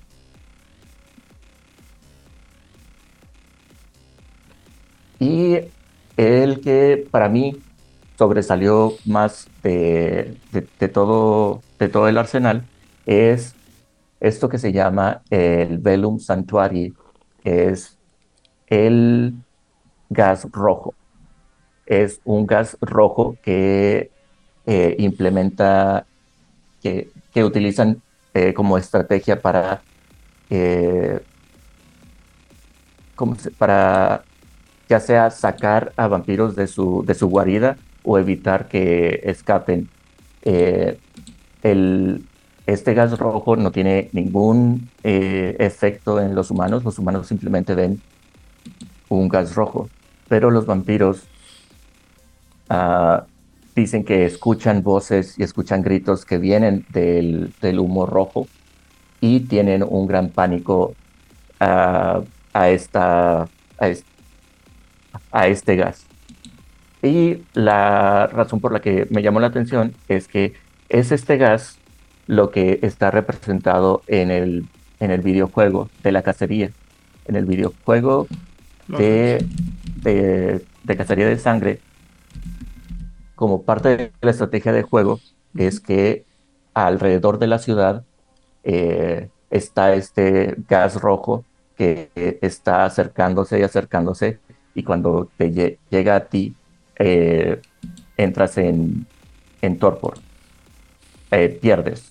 Y eso es todo a lo que se están refiriendo aquí. Me gustó cómo esta es una de las formas en que la, el IP, la propiedad intelectual, está siendo entrelazada entre los libros, los videojuegos y posiblemente lo, lo veamos en, bueno, no voy a decir nada, nada más para no cebar mis esperanzas de Bloodlines 2. Ah, Pobrecito. Antes, antes de, de que termine Perdón, de soy, soy una persona lo bajarte el hype, Vlad, yo tengo No una duda. burles de tu amigo. A ver, Vlad, no me acuerdo, no me acuerdo. ¿Se dice de dónde viene esta neblina? No, no me acuerdo haber leído esta parte. No, eso es parte del, del misterio. De eh, el- la Segunda Inquisición lo utiliza, pero no te dan la fuente, no te dicen, lo logramos desarrollar de esta manera. Es lo que le da este misterio y es, eh, tiene elementos sobrenaturales, obviamente, pero nunca te describen exactamente cómo lo lograron o de dónde viene. Y para mí, ese tipo de misterios es lo que me encantaría explorar. O si yo me fuera a poner un juego de Segunda Inquisición, eh, utilizaría esto y lo haría como un eh, tema principal del juego. Se nos acabó el gas rojo, tenemos que investigar cómo vamos a hacer más gas rojo eh, y de dónde viene todo ese misterio. Me encantaría jugar algo así. Bueno, eh, lo que pasa es que yo tengo una teoría. eh, Adelante. O sea, ese, ese, ese objeto me parece maravilloso. Yo jugué un ratito, como cinco minutos antes que me mataran, el, el de Cacería de Sangre. Y se, se me hizo la mejor parte del juego. Francamente, me encantó. Yo tengo la teoría de que es sangre de santos, alquímicamente manejada, pero podría ser cualquier cosa. O sea, yo insto a que cualquier narrador que quiera meter esto, lo meta sin importar si está en Segunda Inquisición o no. Imagínense que esta arma acaba de aparecer en las manos de un terrorista, o sea, cualquier vampiro que tenga odio contra otro, y la utiliza contra su enemigo, y resulta que esta cosa está allí y no sabemos de dónde salió, y, es una maravilla esto. Ah, igual que el resto de las eh, de, de los juguetitos que tienen las, la segunda Inquisición que comentaste ahorita. Y ah, ahorita mencionaste a, Sangre de Santos. Eso es eh, la última parte del, eh, de este listado. Es, ya te platican de artefactos con propiedades sobrenaturales que tienen que ver como eh, íconos eh, de santos. Eh, también hay esta a esta estatua, esta, este diseño que se llama el, el ángel sin rostro de Bernini, que es un, un diseño de, de un ángel que ponen en pantallas, eh, que puedes poner en, en televisión Y eh, simplemente de ver el diseño y ver el plano de esta estatua, de este supuesto ángel, eh, hace que ah, los vampiros se sientan incómodos y no saben muy bien por qué, pero le tienen miedo y no se acercan. Y me pareció eh, divertido la forma en que lo están representando. O sea que yo ni la tele puedo ver a gusto. Así es. O, o sea, estoy maldito por toda la eternidad. No puedo comer chocolates, no puedo este probar vinos deliciosos porque todavía vas a ver a ceniza y a muerte más que la sangre deliciosa y este. Y entonces paso mis noches viendo la tele y estoy Y muy pueden, feliz ajá, y pueden viendo poner mujer, casos de la vida real y cómo este drama familiar terrible. Y llega el comercial y en vez de que vea yo creo comerciales de galletitas que nunca más podré disfrutar, me aparece un ángel que me aterroriza. No necesito el ángel que me aterrorice, gracias. Mi vida ya es horrible. Así es. Y puede ser nada más un flash, un flash de esta imagen y, y tu cerebro vampírico lo capta como, ah, ¿a ¿qué fue eso? Ya no puedo ver la televisión a gusto. Y tú sabes que esto va a funcionar específicamente cuando tu, tu ghoul joven le diga a su maestro, mire, déjale enseñar esta serie, se llama El Doctor Nadie, güey. Ándale, así es. Mire, vamos Deja a ver, Doctor Nadie. Mire, vamos a ver Steven Universe porque yo sé que ha estado bien estresado, señor. Y está bien bonita y es toda wholesome y mire, cantan bonita y demás. Ah, mira, que... Ah, Ujú. Oh, tenemos, tenemos otro, eh, otro artefacto que es único y te dicen solamente existe uno y uno nada más, que es eh, un- el sarcófago enoquiano, que es un sarcófago muy antiguo con inscripciones enoquianas que lo que hace es, ah, tiene el poder de llamar a los elders. cuando abren el sarcófago, eh, los vampiros que tienen sangre con potencia arriba de 5 sienten el llamado de algo me llama y tengo que ir a este lugar donde está el, el sarcófago. Y puede o no venir con tablillas de barro. Eso, eso lo decides tú como narrador que hay dentro del sarcófago. Pero Yo eso- necesito dime. que haya ahí mi circulito en oro que me diga cómo carajos traducir la tablilla de Nokiano que viene al lado. Ajá, ajá. Claro. Digo, a menos, no se me ocurre otra cosa por la cual vampiros de potencia de sangre de más de 5 dijeran, ah, sí, voy a ir a este lugar misterioso por ninguna otra razón. No, es que te, te llama. Es, es, eh, Ajá, bot. Y también eh, Yo lo entendí que era Eh. como la- el llamado de la del de Medio Oriente, ¿no? Pero en pequeño. Ah, ah, no, sí, me queda creo que es como un farito y esta luz azul que trae polillitas, ¿no? Pero debe de tener algo muy poderoso adentro para que llame y que aparte deban de responder al llamado. ¿Sí entendí bien? ¿O nada más los llama? Ah, aparte tiene, tiene efectos que afecta tus, eh, afecta tu hambre mientras estás al recibir el llamado y escuchas, no escuchas, sino el sientes esto que ha sido activado. eh, el, sistema ven. dice lo siguiente: los vampiros no pueden reducir su hambre a menos de uno, eh, a, a menos que tenga la posesión del sarcófago. Lo necesitan. Lo necesitan. O sea, O es sea, el- ya no, sé puedo ver televisión. Ya no puedo ver televisión a gusto. Ya no puedo ver televisión a gusto. Siempre tengo hambre. A ver, aquí, aquí veo un problema muy grande. Estás poniendo de malas a un vampiro. No lo dejas comer a gusto, no lo dejas relajarse a gusto. Lo único que estás haciendo es que se ponga de malas. Gente, yo sé que ustedes conocen a alguien que se, ponga, que se pone hungry. No se puede lidiar con la gente que se pone hungry.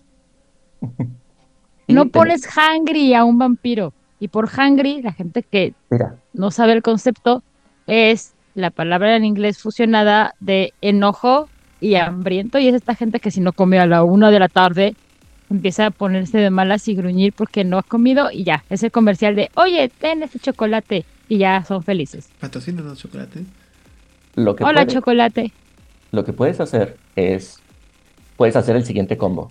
Porque tenemos otro artefacto que es único, que es eh, el tríptico Bosch, eh, una pintura, eh, y la pintura es eh, el granjero penitente en el estilo del tríptico de Bosch, ah, que cuando un vampiro ve esta pintura, ve este tríptico, arde en llamas, recibe daño de daño, reci- recibe daño de fuego ¿Qué? infernal.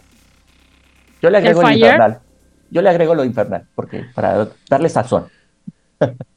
Dime. Perdón, entonces, ¿me quieres decir que hay un cuarto cuadro del tríptico del Bosco que incendia vampiros? Así es. Maravilloso, lo compro. ¿Cuántos hay? Uno. Es uno. uno. Ten- Tengo alguien que le ¿Y puedo ese-. ¿Es de varios usos o solamente sirve una vez? Eh, es, es de varios usos, existe y ah, es el único en existencia. No, no pierde su efecto después de quemar a un vampiro.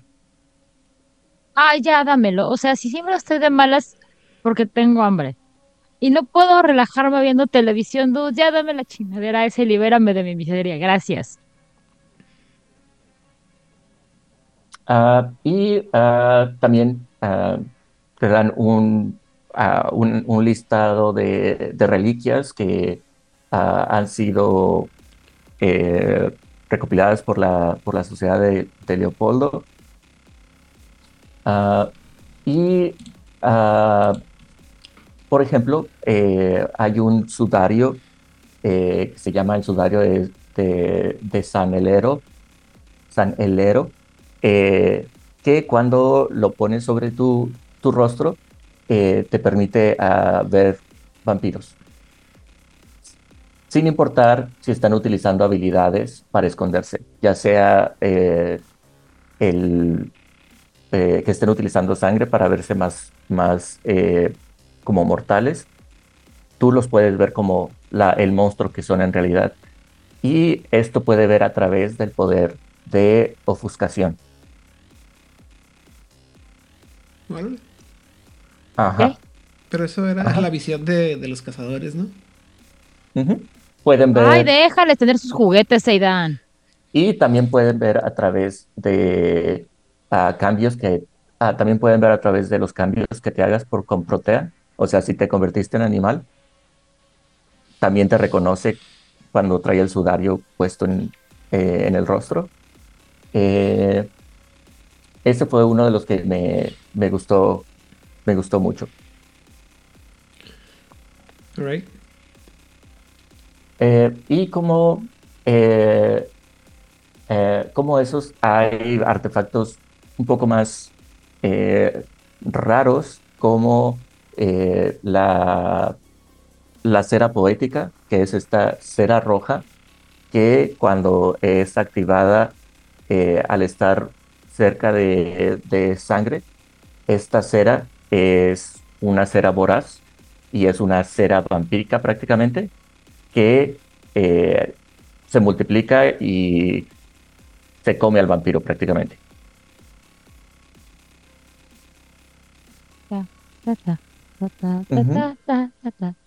Y ah, esto es un pequeño resumen del tipo de eh, artefactos, juguetitos que los miembros de la Segunda Inquisición tienen ah, para cometer eh, sus, ah, para completar sus misiones.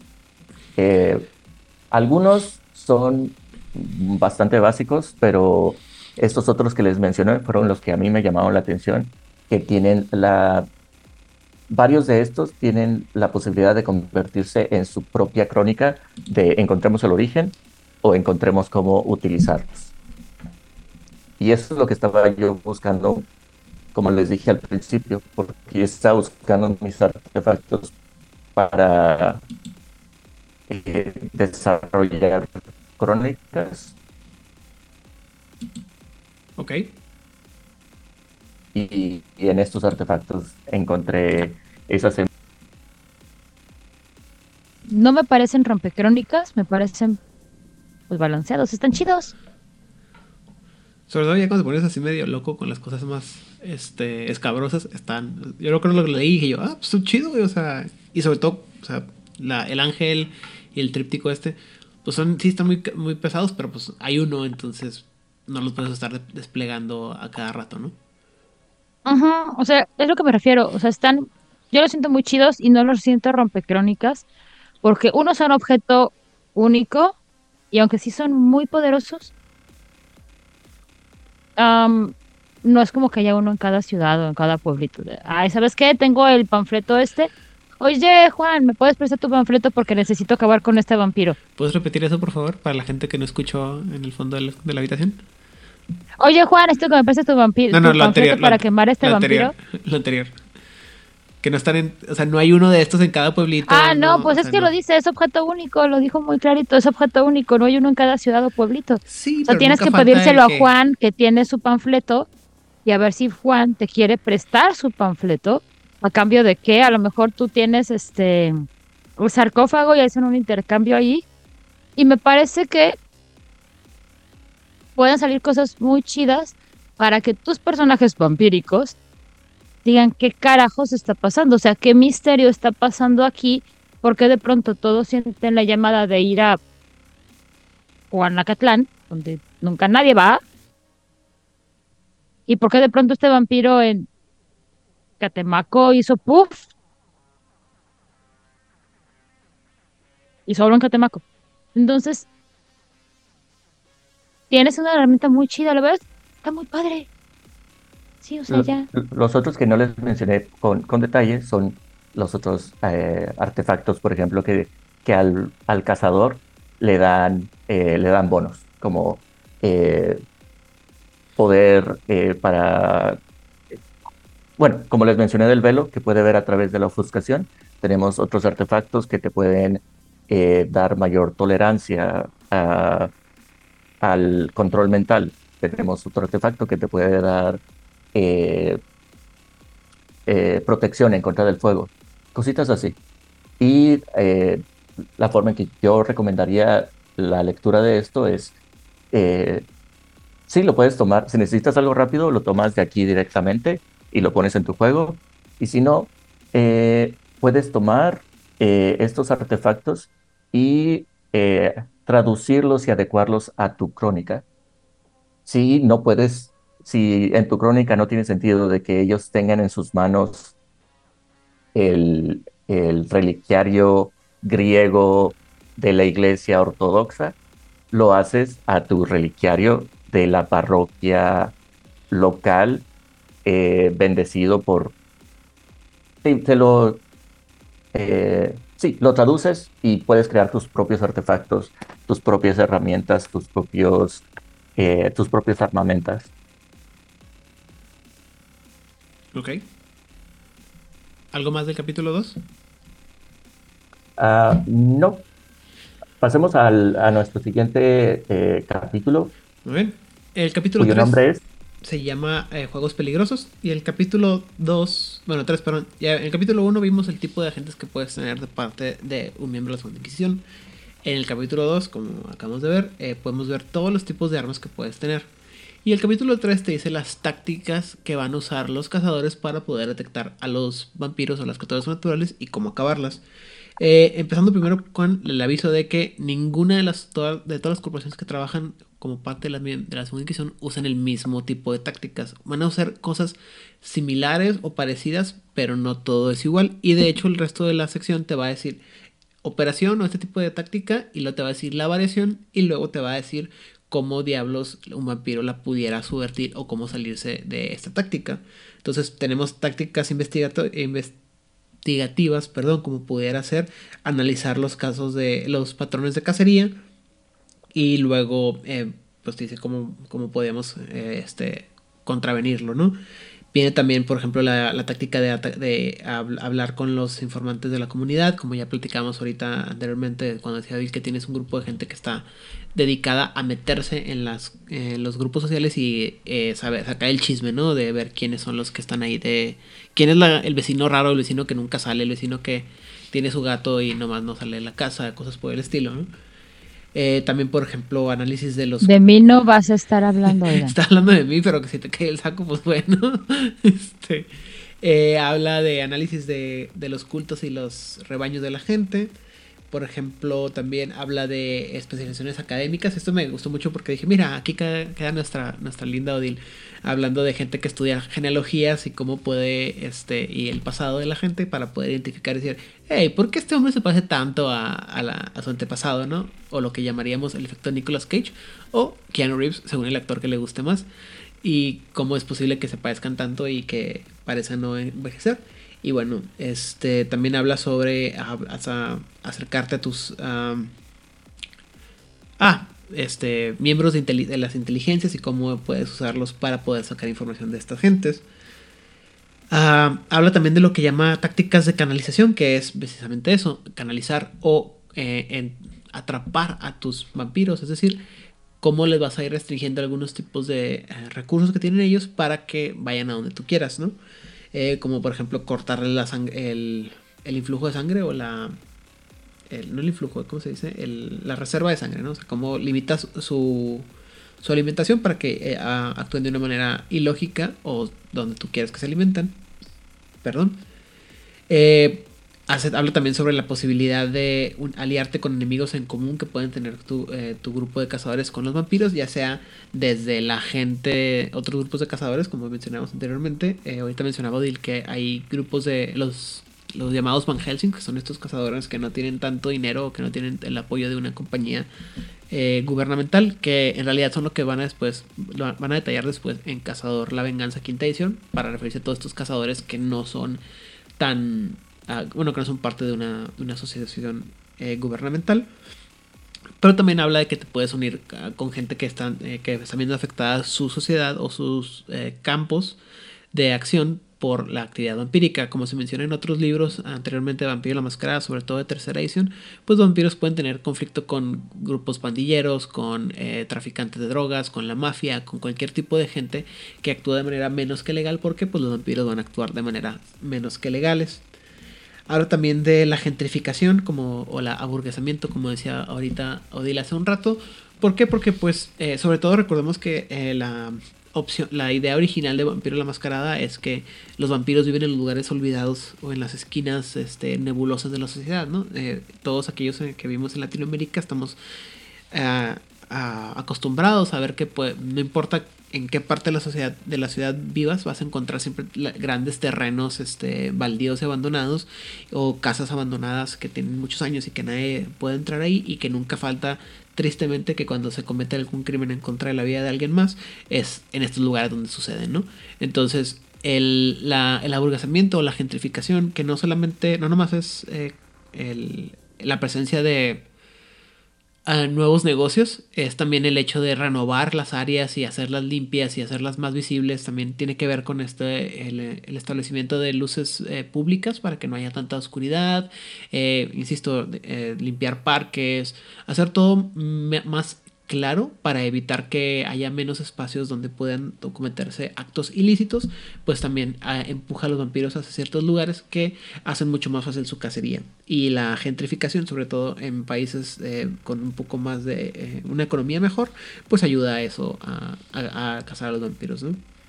Ya cuando te diste cuenta que este que toda la, cuadra quedó bien bonita, excepto esa casa que aparentemente el hombre de los siete gatos no quiere salir a, hablar con nadie, pues dices tú, hmm, algo está raro, ¿no? Y, poco a poco lo vas canalizando y te das cuenta que nunca lo puedes, no lo puedes más que encontrar más que de noche y bla, bla, bla, y como que nunca va al bandado, y así como que, ah, algo está raro por aquí. También habla sobre la técnica de ah, surveillance, que es la, vigilancia, es decir, pues simplemente te sientas y te pones a, buscar a alguien y seguirlo hasta que te encuentras con su información. Y eh, también habla en un cuadrito pequeño sobre la desinformación, que es esta idea de que podemos puedes poner en las noticias alguna información incorrecta para generar pánico en los vampiros y por lo tanto hacerlos que reaccionen de maneras irracionales. Y, eh, y vienen cosas como decir que la, el 5G te causa, te, roba las, este, el, líquido de las rodillas o cosas por el estilo, que a cualquier persona racional le parecería idiota la, la posibilidad, más cuando sin embargo debemos recordar que la mayoría de los vampiros, sobre todo eh, los más poderosos, son los más viejos, que tienen ideas que pueden ser menos que racionales y que con las que van a batallar mucho. Si así hay gente, perdón, dime, Adil. Yo sigo esperando que mi vacuna me hubiera dado 5G. Ah. Me siento totalmente estafada. Me vieron la cara, me mintieron. ¿Cómo es posible que las grandes farmacéuticas me hayan mentido? Exactamente. Y ese tipo de cosas, insisto, debemos recordar que si hay gente de relativa juventud que le que cree estos, estos rumores que aparecen en Facebook o en Internet, debemos de tomar en cuenta que para mentes mucho más asultificadas como la que pudiera ser de un anciano de algún clan, es mucho más sencillo causarles pánico y obligarlos a ir hacia donde el cazador quiere que exista, ¿no? Quiere que vaya, perdón. El siguiente eh, o táctica que viene, o, acercamientos operacionales, como le llaman ellos, es la sumisión, en inglés rendition, que es secuestro. Básicamente vas a agarrarlo, te lo vas a secuestrar y se acabó. Eh, y lo que pasa después del secuestro, pues es eh, la tortura, ¿no? Y viene un larguísimo, este, razones de por qué tienes que tratar el tema de la tortura de manera cuidadosa, porque obviamente es un, puede ser un tema que requiere, este, mucha madurez para ser tratado por parte de los jugadores, porque eh, por el simple hecho de que la tortura está comprobada para como un método total, completo, absolutamente ineficiente e inútil para obtener información de cualquier persona a la que se le someta. Eh, entonces, desafortunadamente existe esta mitología de que la tortura es algo hasta cierto punto glamoroso que la gente buena hace porque tiene que hacerlo para que la gente mala, malota de malolamia uh, suelte la información que necesitas. Entonces hay mucha gente que acostumbra pensar que la tortura es una buena idea y que lo ve como algo de, como un juego, ¿no? Y pues no lo es. Eh, habla sobre las posibilidades de que puede usar para torturar a un vampiro específicamente, como el uso del fuego y el miedo. Eh, esta cosa que no sé cómo traducir en español, pero me encanta, es el, el sunboarding, que es el, el, lo que vendría siendo el equivalente al tehuacanazo en, al, a, los, a los vampiros, pero con luz solar. Para todos aquellos que no sepan lo que es el tehuacanazo, y que no vivan en México, que no hayan tenido que haber alguna vez explicado este borlote y estoy, pues, estoy seguro que estoy equivocado porque no es lo mismo el tehuacanazo que el waterboarding, pero va por la misma este, idea. Dime. ¿Gustas detalles acerca del waterboarding? No, este, pero básicamente es, es la idea de eh, torturar a una persona haciéndola eh, pensar que se va a ahogar, metiéndole o influyendo, bueno, inyectando agua en las, en las fosas nasales. Y eso pues es un método horrible de tortura. Eh, habla también de quitarles eh, eh, la sangre simplemente hasta que estén muriéndose de hambre, lo cual, como ya dijo Dil, pues no es una muy buena idea. Y también habla sobre la idea de reclutar gente, ¿no? Es decir, que algunos vampiros, sobre todo más jóvenes, son más este, propensos a ser reclutados porque ellos quieren mantener una, humanidad. Y una agencia gubernamental pues les puede ayudar a, a, ¿cómo se llama? A establecer una identidad mortal y hacerlo vivo, hasta que o se vuelven locos o, los, o traicionan a la, a, la, a la organización, o la organización decide que al final del día no queremos vampiros y los vamos a matar a todos. Habla también sobre cómo reclutar ghouls, lo cual puede o no ser eh, exitoso, como ya mencionamos también por el tipo de cazadores. Habla sobre el hecho de una técnica es obviamente el asesinato y cómo puedes hacerla, ¿no? Eh, hay días, eh, hay ataques diurnos, ataques nocturnos y finalmente lo que se llama el auto de fe o el acto de fe. El acto de fe es, este, insisto, generalmente una, medida muy drástica porque generalmente el auto de fe, sobre todo en términos, en tiempos inquisitoriales en la vida real, implicaba pruebas muy fuertes como, insisto, la quema, la, la quema en la hoguera o uh, que esto que morían a las, a las brujas en las, este, que, creo que no es fáctico. Vamos, vamos, a, vamos a atarles piedras a estas mujeres, vamos a arrojarlas al río. Y si sobreviven. Si sobreviven, eso, eran, eran brujos. Eso lo hacían los bárbaros británicos. Ok, los bárbaros. los bárbaros alemanes. Ajá. Si estamos hablando de la Inquisición española o la Inquisición portuguesa, uno, la Inquisición española y la portuguesa creían que eso de la hechicería, de esa persona es bruja o es brujo, lo que decían es, esas son supersticiones, esas son habladurías de la gente.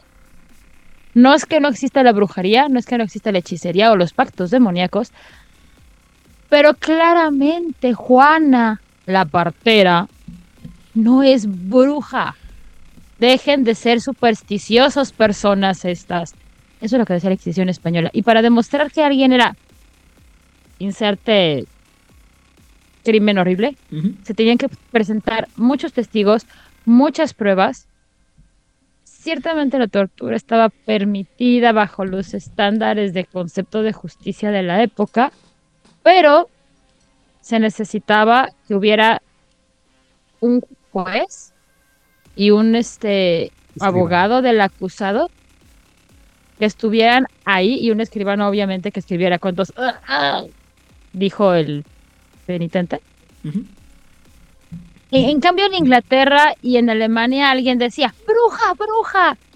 Y ya llegaba el cazador de brujas y decía, claramente es una bruja porque ah, tiene una ceja más grande que la otra. Claramente es bruja.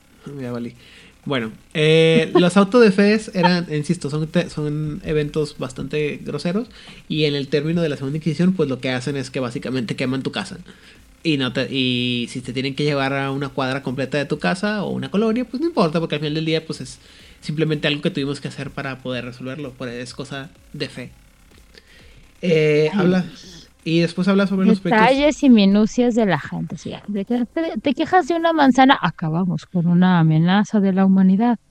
Y por eso, jóvenes, y jovencitas, cada año se queman los bosques en California, no porque sea por cosas del calentamiento global ni eh, terrores ecológicos. Hay muchos vampiros gangreles en California y todo el mundo lo sabe. ¿Me quieres decir que la tragedia de Chile en estos momentos del incendio que está incontrolable desde hace no sé cuántas semanas no fue porque alguien prendió fuego buscando que haya un incendio?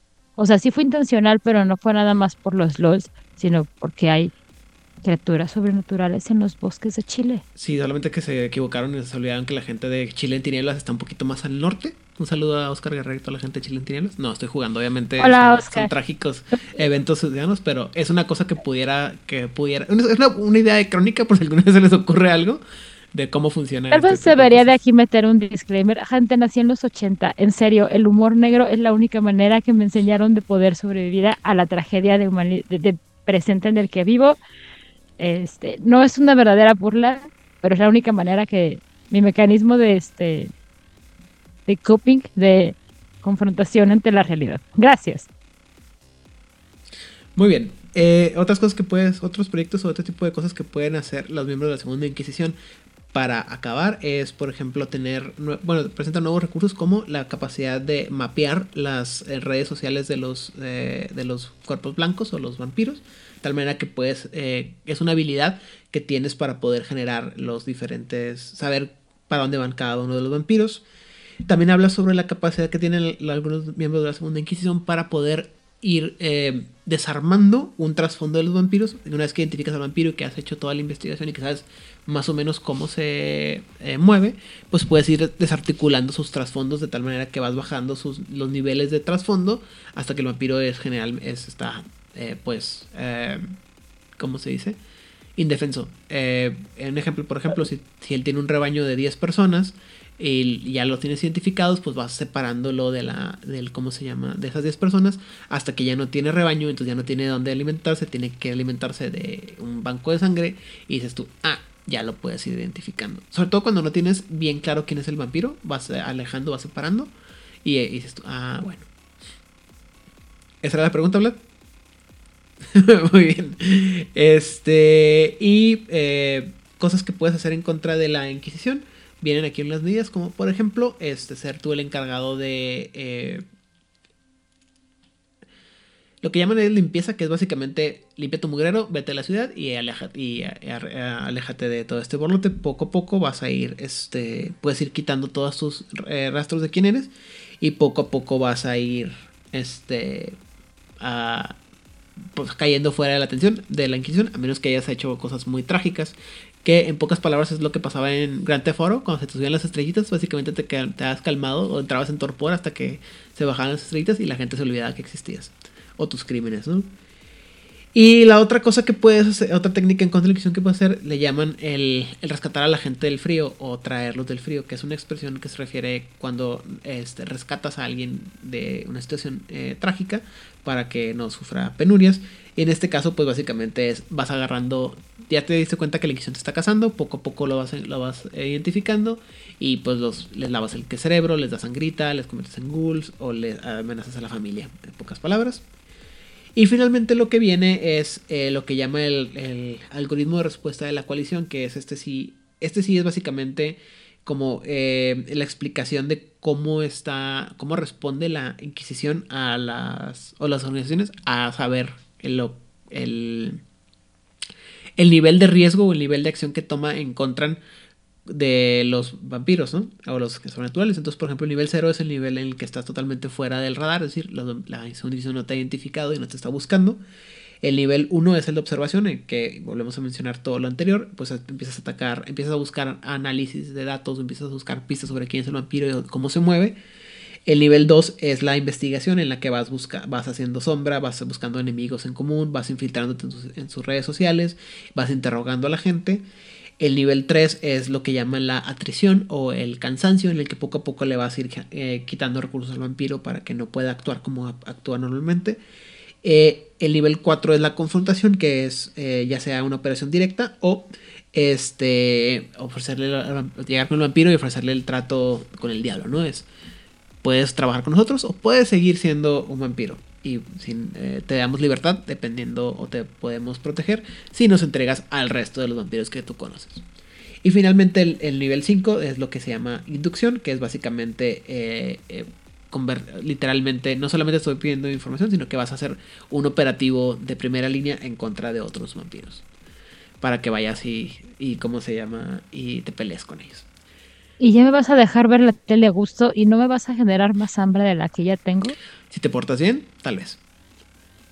Y con eso terminamos el capítulo número 3, lo cual nos lleva al capítulo número 4. Bueno, pues en capítulos anteriores lo que estuvimos viendo son qué juguetitos tienen y qué estrategias tienen. Ahorita vamos a ver quiénes las usan. Y francamente es aquí donde encontré el, el primer gran bache con respecto al libro de lo que yo esperaba, francamente. Tal vez yo esperaba una cosa diferente y tenían una idea muy, muy alterna, alterada de lo que están ofreciendo. Están ofreciendo que tus personajes sean los del centro, el spotlight, y te mantengas jugando bajo esas dos premisas. Los Sabbath no son jugables, imagino que por lo tanto cuando se les ocurra sacar este algo de demonología, tampoco serán jugables, una pena. Así que los cazadores no son jugables. Bajo ese pretexto, tenemos que son a veces más monstruosos que los mismos vampiros. ¿Quiénes son? Viene eh, ejemplos. Eh, para ejemplo, va a ser un botón, pero aquí se fueron con cuatro. Tenemos en primero a todas las unidades de Estados Unidos.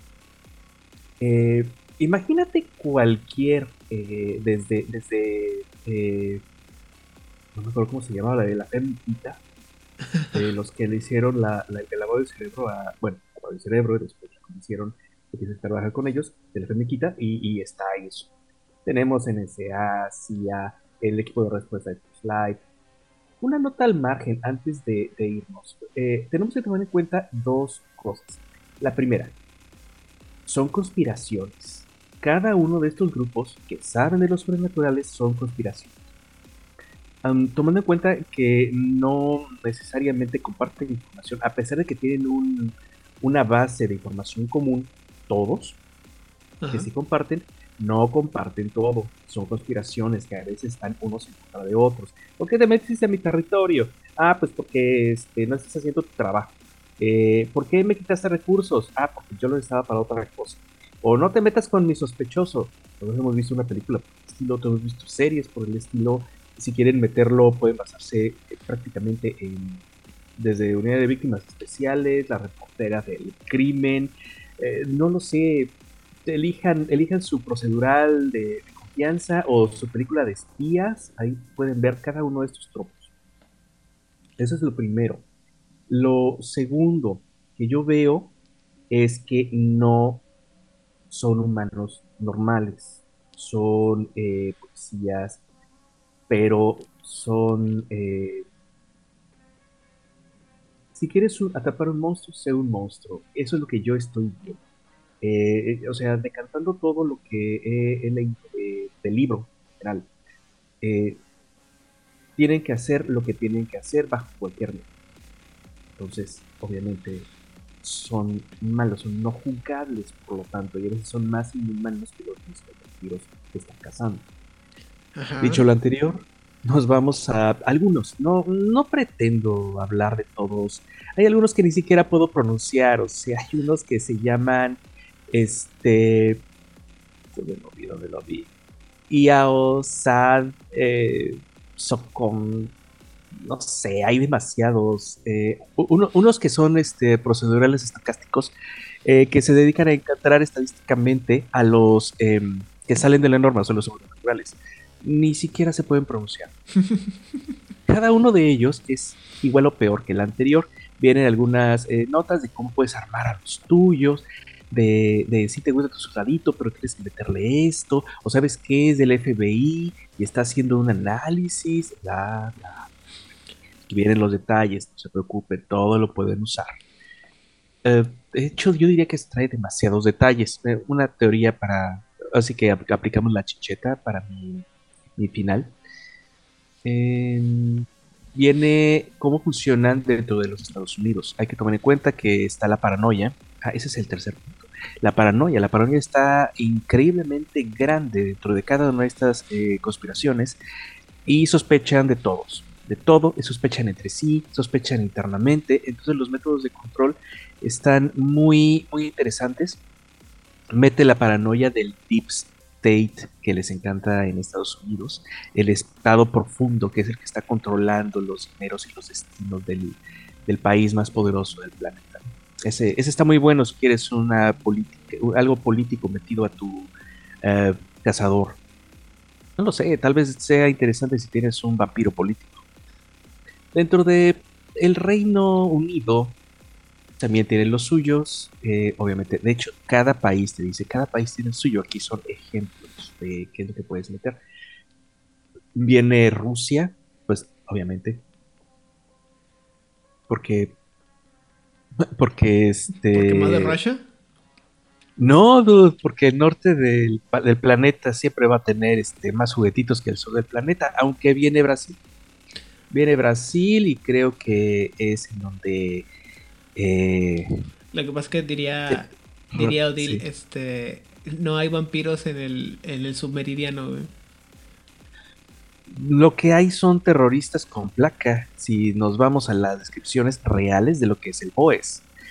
Eh, imagínense un grupo de guardias blancas en el sentido de que hay mucho racismo y clasismo metido dentro de estas eh, eh, fuerzas de choque para destruir eh, chabolas de Bahía, de Janeiro, etcétera, etcétera. Entonces, tiene este tinte de terrorista interno. Agrégale que ahora están cazando vampiros y francamente son un monstruo.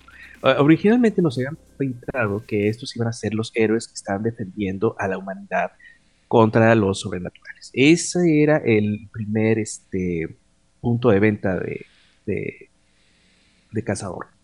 Con esto lo convirtieron, lo, subvirtieron tanto que esto fue uno de los puntos más álgidos de los cuales ya tuvimos nuestra discusión en otros muchos programas donde nos estuvimos quejando, sobre todo aquí la rama presente, fue muy vocal al respecto desde que apareció. Esto es simplemente, miren, aquí está finalmente de lo que estábamos hablando. Y como ya hablamos de eso, me lo voy a saltar. El punto que más me gustó, vamos, ni siquiera son las organizaciones socias que tenemos en Egipto y tenemos en Israel Francia, y no es de la legión extranjera. Tenemos en Haití, Japón y bueno, ya se puede imaginar. No, lo que más me gustó son los equipos granja. Contrario a lo que podría parecer, son personas de diferentes eh, caminos de la vida. Están los conspiranoicos, están los que se encontraron a un monstruo alimentándose de su familia, están los policías de a pie y patrulla que encontraron algo y se unieron y con pocos o nada de recursos, o sea, no tienen, no, no tienen el retablo que incendia gente, no tienen el, este, comercial que vuelve locos a los vampiros, no, lo que tienen es una estaca y muy mala actitud. Entonces, estos son los que deberían de tener el, el, el, spotlight. Estos son los verdaderos héroes, porque estos son los que se dan cuenta, bueno, mames, hay algo ahí que se está comiendo a la gente, vamos por ellos. Se agarran al grupo, oye tú, Juancho, vete por la escopeta, tú, Pedro, vete por una antorcha, y yo voy por la, por la, este, por la estaca. Ya estamos listos, vamos a cazar al, al vampiro. Hemos visto esas películas, hemos visto esas series, leído los libros, estos son los verdaderos cazadores. Y yo estoy seguro que estos son los que van a estar, este, como, como personajes, personajes de Hunter como los verdaderos. Eh, sí, después, pues ya, eh, sí, ya mataste tu primer este, grupo de vampiros, ya limpiaste tu ciudad, ya llegan los otros y te tratan de, eh, de reclutar. Por eso se les llama equipos granja. Son donde verdaderamente los héroes están. Los otros son un montón de, de, de bastardos, francamente, y perdónme la palabra, con armas y recursos. Y es mucho de la imagen que, que tenemos de acuerdo al, al este, a la media eh, de cómo ven la persona de a pie, cómo ve a, los, eh, a las sociedades, eh, ¿cómo, ¿cómo, se llaman? Los que, law enforcement units. So, son, son, demasiado grandes, gracias. Son demasiado grandes para que estén cerca del ciudadano promedio. Esa es otra de las paranoias que tiene nuestra sociedad reflejado en una obra de este tipo. Por ejemplo, eh, el aborrecimiento, eh, que es una plaga en donde sea que vayas, que se supone que es una herramienta que puedes utilizar para destruir un vampiro. ¿Cuánta gente te echaste en el camino? ¿Te echaste un barrio completo? Pues estamos hablando de 16 kilómetros cuadrados promedio. No. Hay detalles, todo para acabar Ajá. con un vampiro amenaza de la humanidad. Vale la pena destruir todo el centro histórico de una ciudad para construir una placa de concreto. ¿Eh? ¿Qué? ¿What? No, eso no pasó en Monterrey. Jamás vamos a aceptar que eso pasó en Monterrey. En Monterrey, Bueno. en la mitad del mundo. Eh, Es que estábamos hablando de específicamente de eso porque aquí así que sí pasó. Pero bueno, eso es de tu historia y otra vez lo vamos a, a platicar. Eh, pues básicamente es esto. eh, mucha mucha de, la, de la idea es que creo que esta sección es escrita al revés. Debiste haber empezado por los chiquitos y después te vas con los grandes que te van a reclutar. Es más, estás en México y de repente ya matas al primer vampiro. Ah, órale. Entonces, no, pues ya aparece este, la Interpol y te dice, oye, eh, ¿te gustaría pertenecer a los Vengadores, digo, este, a los Cazadores Internacionales Unidos? Eh, y ofrecemos plan dental. O sea, me voy con ellos. ¿Por qué? Porque esto está muy feo. Entonces, debería de tener una cronología, un, nivel lógico inclusive, pero no. Te lo quiere poner siempre de- de- desde el punto de vista de quiénes son los más chingones y empezamos con Estados Unidos, eh, este, Inglaterra y Rusia. Órale pues, chingón su- tu asunto. Eso es mi opinión, eh, análisis y francamente, ¿por qué no es exactamente lo que yo estaba esperando este libro? Y procedemos con lo que sea que sigue. Muy bien. Antes, antes de, sa- de saltar, quiero, ah, ahora que mencionaste que lo que más te gustó fue la sección de, eh, ¿cómo les llamamos? ¿Casajeros de granja o, o los equipos Eh, de granja? Equipos de granja, me gusta más ese término, menos peyorativo. Sí, los equipos, los equipos de granja, eh, tengo, tenía una idea similar eh, y también se debe a que eh, hay esta otra novela de eh, opción múltiple de escoge tu propia novela que se llama eh, Vampiro la Mascarada Out for Blood, que lo vende como un videojuego, pero es una, es una novela que se trata de eso. Es un grupo de, de mortales que se tienen que eh, enfrentar a lo sobrenatural, al- a los vampiros. Es una novela que te cuenta el inicio de, de un posible, eh, el inicio de, de un grupo de posibles cazadores. Y eso, no sé, tal vez eso es lo que está en el libro de Cazador, no sé. Ojalá, porque si es más de esto va a ser muy triste. Podemos continuar. Solo quería agregar esta referencia.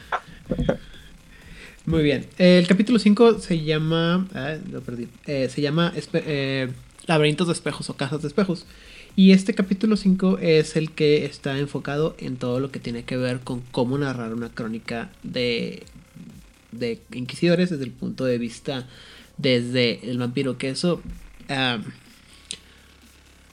Entiendo lo que quieren hacer, pero me parece innecesario. En el sentido de que si tu personaje está. Si tus si te estás metiendo personajes de la Inquisición para que sean antagonistas a tus vampiros, pues simplemente es darle todas las capacidades y todos los poderes y todas las, eh, los, eh, las vueltas de tuerca a la historia que quieras que sea necesario para que tu personaje sea, este, sientan esa paranoia y ese miedo, ¿no? Pero, insisto, eh, si quieres ponerle más drama y convertir esta parte de la crónica en algo como eh, comentaba ahorita Rigel, es decir, como eh, un pequeño vistazo a un este programa de eh, NCIS o Criminal Minds o el que les guste más a ustedes. Yo soy partido, yo soy este parcial hacia Criminal Minds y SWAT, pero pues ya cada quien. Te da, por ejemplo, la idea de cómo estructurar eh, los elementos de la historia, que son las estructuras de la crónica, y te da ejemplos de cómo puedes hacer este cómo puedes meterlas, ¿no? Por ejemplo, habla este de este tipo de crónica que le llama la punta de la estaca, en que básicamente la historia va a pasar de ser una historia normal y poco a poco se va a convertir en una historia de guerra. Eh, habla de la, de la historia, de la estructura de la historia que es la ciudad ah, abierta, que le llama, en donde la ciudad poco a poco pasa de, de ser un- una historia, un, tu campo de, de acción donde estás muy tranquilo, a donde poco a poco se, la ciudad se va cerrando y ya vas a, ya vas a sentir la presencia de los, de los cazadores, ¿no? Habla del tipo de historia de la resistencia y atrición, que es es esto que mencionamos, ¿no? Donde los vampiros van a estar siendo cada vez más atacados por los mismos de la Inquisición y van a, pero en el sentido de que van a ir eh, limitando su campo de acción, otra vez la gentrificación, quitarles la comida, desarmar los cultos, este, etc, etc. y poco a poco lo vas cambiando, ¿no? Después cambiamos este, a este elemento, a lo que llaman elementos de la ambientación, que es qué pasa cuando, o sea, este, esa parte de tu crónica en la que la ambientación pasa de un estilo a la otra. Es decir, vamos a hablar, por ejemplo, este habla de eh, que, que, tu persona, la ambientación va, va a sentirse como que si tu ciudad hubiera sido ocupada militarmente, como si estuvieras debajo un régimen militar, entonces poco a poco vas a sentir que estás, este, eh, que estás siendo rodeado, ¿no? De, por, por otros enemigos, eh, la, que vas a, ver, por ejemplo, vas a tener, eh, ¿cómo se dice raids en español? Este, redadas al, al, azar, incluso a gente que no tiene nada que ver, pero que tu vampiro, al sentirse que no está que no sabe de dónde vienen estas redadas o las razones de las redadas, él va a sentir esta paranoia de que en cualquier momento pueden llegar a su casa. Eh, una inquisición privada, ¿no? En la que poco a poco van a estar sintiéndose que o sea, en que incluso cuando empiezan a escuchar estas ideas de que los vampiros están siendo atacados o que alguien ya cayó, poco a poco empiezas a voltear a ver a tus compañeros de cuadrilla y puedes llegar a sentir que te están traicionando. Lo cual es este muy es eh, este te dan te da miedo, ¿no? Y como mencionan las voces de la oscuridad, pues es como haber vivido en Latinoamérica en los últimos 70 años, ¿no? Pero bueno, este a lo mejor para los eh, la gente que vive en el primer mundo esto puede parecer así como horrorífico y espeluznante, pero pues el resto de nosotros estamos ya un poco más acostumbrados, sobre todo si vivimos abajo de, de ciertos meridianos, ¿no? Primera vez, ¿eh? El siguiente, el siguiente tema, eh, elemento temático es la idea del, le llaman el fuego y la espada, que es, es, decir, el sentir la idea de que los, los cazadores tienen armas o tienen elementos que los hacen, que te hacen a tus personajes recordar la primera Inquisición, pero también que tienen armas que, que no estás preparado, ¿no? Como ya mencionamos ahorita el gas rojo, este, eh, proyectores de energía, eh, un ritual que hace que la sangre de los vampiros se eh, se ebulla o se queme. Es decir, el hecho de que van a, vas a ver que los, eh, los humanos van a tener armas que no estabas preparado para enfrentar y que vienen eh, no solamente con uso de, pero también abuso y que lo, lo, lo empuñan con, con fe, pero con convicción y aparte con, con hasta con sadismo, ¿no? de tal manera que si te sientas como que estás en una en una cacería de sangre o una cacería de, de brujas a la, a la torquemada, ¿no?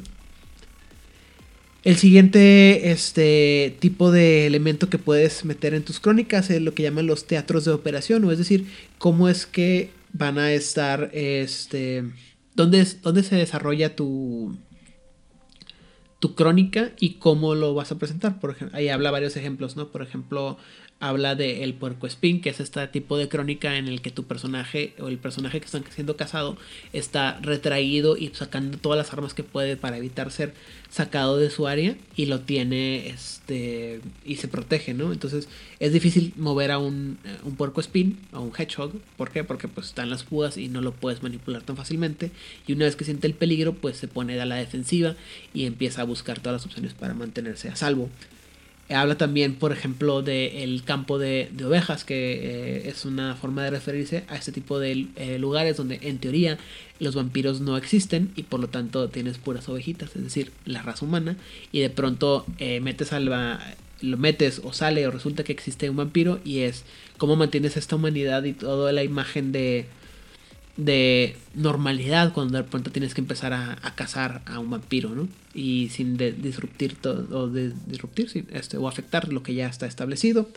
También puedes tener pues la línea de frente, es decir, este el, el frente, ¿no? Es decir, el, con, la línea de ataque contra el vampiro, donde la crónica puede eh, estar enfocada a estas cacerías de, de vampiros tal como tal, eh, como pudiera ser cualquiera de las películas de, de Blade o de Underworld o eh, robarse las inspiraciones de series policíacas en las que, como les comentaba, SWAT, ¿no? Estas misiones en las que los, los cazadores de vampiros van armados hasta los dientes y van cazando a los, a los vampiros. O, insisto, eh, mi, mi, gusto eh, poco sano por Criminal Minds, cómo van atacando hasta o eh, perfilando al vampiro o a la víctima hasta que al, al ignoto como le dicen en, español hasta que lo, lo, rodean y lo cazan y o lo matan o lo aprenden no y finalmente esta habla de este tipo de elemento o, teatro de acción que llaman Impartibus sanguisugarum, perdón, eh, el latín está horrible, pero en pocas palabras es, eh, lo contrario a eh, lo que anteriormente se llamaba Impartibus infidelium, infidelium, que es las tierras en, las manos de los infieles.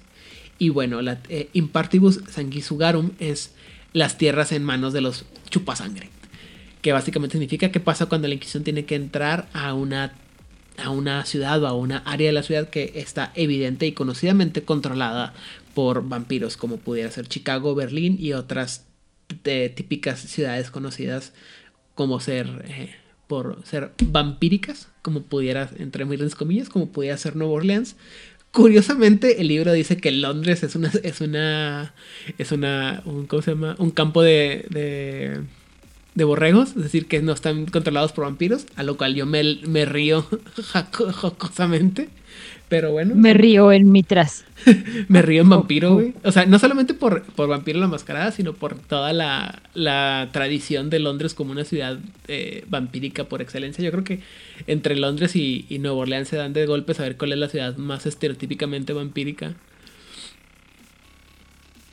Y es porque la gente no conoce brujas. Ah, bueno, pero es que Brujas es. O sea, Brujas para empezar el nombre, ¿no? Así ya, ya perdiste, güey. Pero aparte, este. Bueno, se le ocurrió la mercadotecnia de ponerle así a esa ciudad? Pues mira. este, ¿cómo se llama? Holandeses. En fin, eh, otra. Otro eh, elemento temático que puedes manejar es el de la noche y la niebla, que es básicamente esta idea de, bueno, el, la, ofuscación o las máscaras o el, lo difícil que es de repente ver las, el peligro o los vampiros que están ahí, este, aunque pudieran parecer obvios por simplemente el hecho de cómo está, cómo se mimetizan. Porque recordemos que este juego se llama Vampiro la Mascarada, no Vampiro la Masacrada. Y en teoría, ustedes, vampiros, tienen que hacer todo lo posible por pasar desapercibidos ante, ante el resto de la humanidad. Entonces, está bien chido que tu vampiro se vista como un príncipe eh, francés del siglo XIV, pero va a llamar un poquito la atención. Poquito. O si quieres andar este con. Eh, como si hubieras. Si fueras. Si eres el la segunda avenida de este de Marilyn Manson, pues adelante, no pasa nada. En todos lados es bien visto, pero la gente empieza a decir, ah, ahí va el loco que se viste como vampiro y que solo sale de noche. Y, y eso es una, una pista. No estoy juzgando, sigan poniendo sus fotos de, de, que cómo se ven y a qué clan pertenecen, solamente digo que la Inquisición los está... Hace, los está hace un tiempo, anécdota real. Durante pandemia yo conocía a una serie de personas con las que yo jugaba en línea jugábamos ya al anochecer porque la mayor parte de ellos son gente responsable que tiene trabajos de oficina y aunque estábamos en pandemia, ellos seguían con horario de oficina. En mi caso tengo otros horarios. La cuestión es que pues nos conocimos en los juegos en línea, yada yada. fue el cumpleaños de uno de ellos, que ya era de noche, nos invitó muy amablemente, llegamos a la fiesta, estuvo bien padre. Eh, nunca había visto una casa que tuviera baños para hombres y para mujeres en el apartado de visitas, pero esa es otra historia. Este. Qué moderno. La cosa es que como a los dos meses de esta fiesta, eh, el de la fiesta organiza pues una reunión casual en su casa para jugar en mesa, en vivo. Si saben que quiero jugar en vivo, porque ya da, ya da, no importa. Nosotros llegamos, él sale a recibirnos, bajamos del carro. Importante, yo solamente había conocido a esta persona a través de redes y en la fiesta de su cumpleaños. Esta reunión para jugar era a las 4 de la tarde, en verano. Entonces el, ah, el sol estaba a todo lo que podía Entonces me bajo del Didi. Hay una sombra gigantesca de unos árboles preciosos que hay en la calle en donde él vive. Y me dice, espera, da cuatro pasos a la derecha, yo, ¿qué? Cuatro pasos a la derecha. Todo esto como a 10 metros de mí, ¿eh? Camino cuatro pasos a la derecha, donde terminaba la sombra del árbol gigantesco este. Me da todo el sol en mi carita, yo así como, estúpido sol. Se me queda viendo, espera un momento, respira aliviado. Ah, muy bien, con eso acabas de quitar mi idea de que eras un vampiro, porque solamente te había visto bajo techo y de noche. Ya puedes pasar a mi casa. Se ve real, yo estaba al lado. Y Yo pensé que te iba, yo pensé que ibas a decir que, que había salido así totalmente producido en- a las 4 de la tarde y tú estabas así con miedo de que eh, ¿qué pasó? Y te iba a decir así como que no, pues así me he visto normalmente y tú ibas a estar así como que ah, ok, algo así. Pero bueno, en fin, eso no importa, No. eso ya son prejuicios personales. Activamente hay gente que sí cree que No, yo estoy de acuerdo, insisto, cada quien vístase como quiera, póntese como sea, véanse del clan que se quieran ver, no pasan absolutamente nada. El asunto es que, obviamente, insisto, vampiro la mascarada, hay que pasar desapercibidos y cuando hay cosas tan... yo sí quiero seguir viendo sus fotos de a qué, a qué clan vampírico creen que pertenezco. A mí me gusta mucho. Porque, uno, revivieron la página. Ujú. Dos, demuestran cómo les gusta el juego, cómo están involucrados con el juego. So, y aparte te divierte, ya, no inventes, no estamos en la secundaria para hacer mofa de, ay, le gusta este grupo, uy, le gusta este grupo, le gusta poner su foto. Diviértanse, gente, esto es un juego, no se olviden que es un juego y es para pasarla bien. Pero si pongan sus fotos de noche. Ah, no se crean, no estoy jugando. Hagan lo que quieran, pongan las fotos que quieran. Eh, el siguiente elemento histórico que podemos meter No es... juzgues. Es el, el siguiente elemento que podemos poner en la historia es la idea sobre la comunicación que puede haber entre el, el vampiro y los cazadores, o como lo presentan aquí, es disparas o hablas, ¿no? Es qué tanto es, qué tanto le quieres dar de eh, impersonalización al villano, eh, haciéndolo que no hable, o qué tanto quieres conocer sus, sus motivaciones haciéndolo que hable, ¿no? Y es, ¿quieres que te suelte toda la sopa antes de, de matarlo o de escaparte? ¿O quieres que siempre sea un misterio, ¿no? Es esta, es, en pocas palabras, es, ¿qué haces? ¿Los dejas hablar? O los deja, o el, o los dejas en el misterio. Y también eso afecta cómo vas a, cómo vas a presentar a tus, a tus inquisidores. Porque va a haber, o sea, hay inquisiciones inquisidores, perdón, o agencias inquisidores que te van a, que no, que por cuestiones dogmáticas o de órdenes directas no hablan, nomás llegan y disparan. Y eso es un, un elemento que puedes meter en tu crónica y que puede dar una diferenciación. Si lo hacemos, ah, lo relacionamos un poquito a lo que hablábamos el año, la semana pasada, perdón, del, del Sabbat y cómo se manejan las tácticas del Sabbat, pues habrá algunos que a lo mejor van a aparecer y, van a soltarte el plan malévolo malito de, de Malolandia y guajajajaja. Y hay unos que no van a llegar a matar y nunca saber por qué te quisieron matar. Y eso le da un sabor diferente a cada grupo. Y finalmente lo que menciona, el, último elemento temático que maneja es la idea, no, perdón, no es el último, es el elemento de eh, las imágenes en espejo, que es básicamente es cómo, cómo la organización de la inquisidor- inquisitorial que te está afectando o afectando a tus vampiros refleja el grupo en el que tú estás trabajando, ¿no? Puede ser eh, una, una- un grupo extremadamente estratifi- estratificado y politizado, como pudiera ser Proyecto Aurora o alguna de las ac- organizaciones gubernamentales, y cómo se refleja eso contra la, la camarilla, o cómo se parece a lo de la camarilla, o puede ser un grupo de cazadores un poquito más eh, mundanos, y cómo eso se parece, y más enfocado al realismo práctico, y cómo eso se parece a los grupos anarquistas, o, pues, insisto, pueden parecer este monstruosos y, inhumanos ellos mismos y cómo eso se parecen a los miembros de El Sabbat. Y el otro elemento que maneja, maneja es el, eh, el de los enemigos de mis enemigos, en el que, de nuevo, como mencioné anteriormente, así como los vampiros este, pueden ser víctimas de una coalición entre grupos de cazadores profesionales y no profesionales o grupos de cazadores y algún eh, grupo subvertivo o algún grupo local que tiene que por alguna razón le, conviene que el vampiro desaparezca como pudiera ser desde la, la junta de vecinos hasta el grupo de vendedores de drogas local o lo que sea pues también tú le, te puede te puede convenir a ti unirte a los grupos de locales no por ejemplo si vives un- si tu vampiro vive en un eh, en una área donde existe hay mucho crimen y hay muchas drogas o lo que sea, pues evidentemente no les va a gustar que entre la policía o que vaya un proceso de gentrificación porque eso les genera pérdidas. Y si tú como persona influyente te conviertes en la en la cara de la, del, grupo para ayudarles a que no sean convertidos este que no sean este descubiertos eh, pudiera ser una, una forma interesante de eh, juntar enemigos en contra de la Inquisición. Algo así como el papel de Gus Fring en eh, Breaking Bad, donde tienes una persona respetable que de una manera u otra ah, controla la, la criminalidad y al mismo tiempo eh, da un frente. O puedes este, juntarte con, lo, este, con la junta de vecinos y ser tú el representante de vecinos y decir, es que, miren, esta gente vienen, a vendernos el, el café de la sirenita que nos está haciendo que toda la ciudad esté más cara y que la renta y los servicios y cuánta cosa y no, no, yo voy a pelear con ustedes porque yo soy un abogado, tengo muchos años de práctica y voy a evitar que esto den aquí.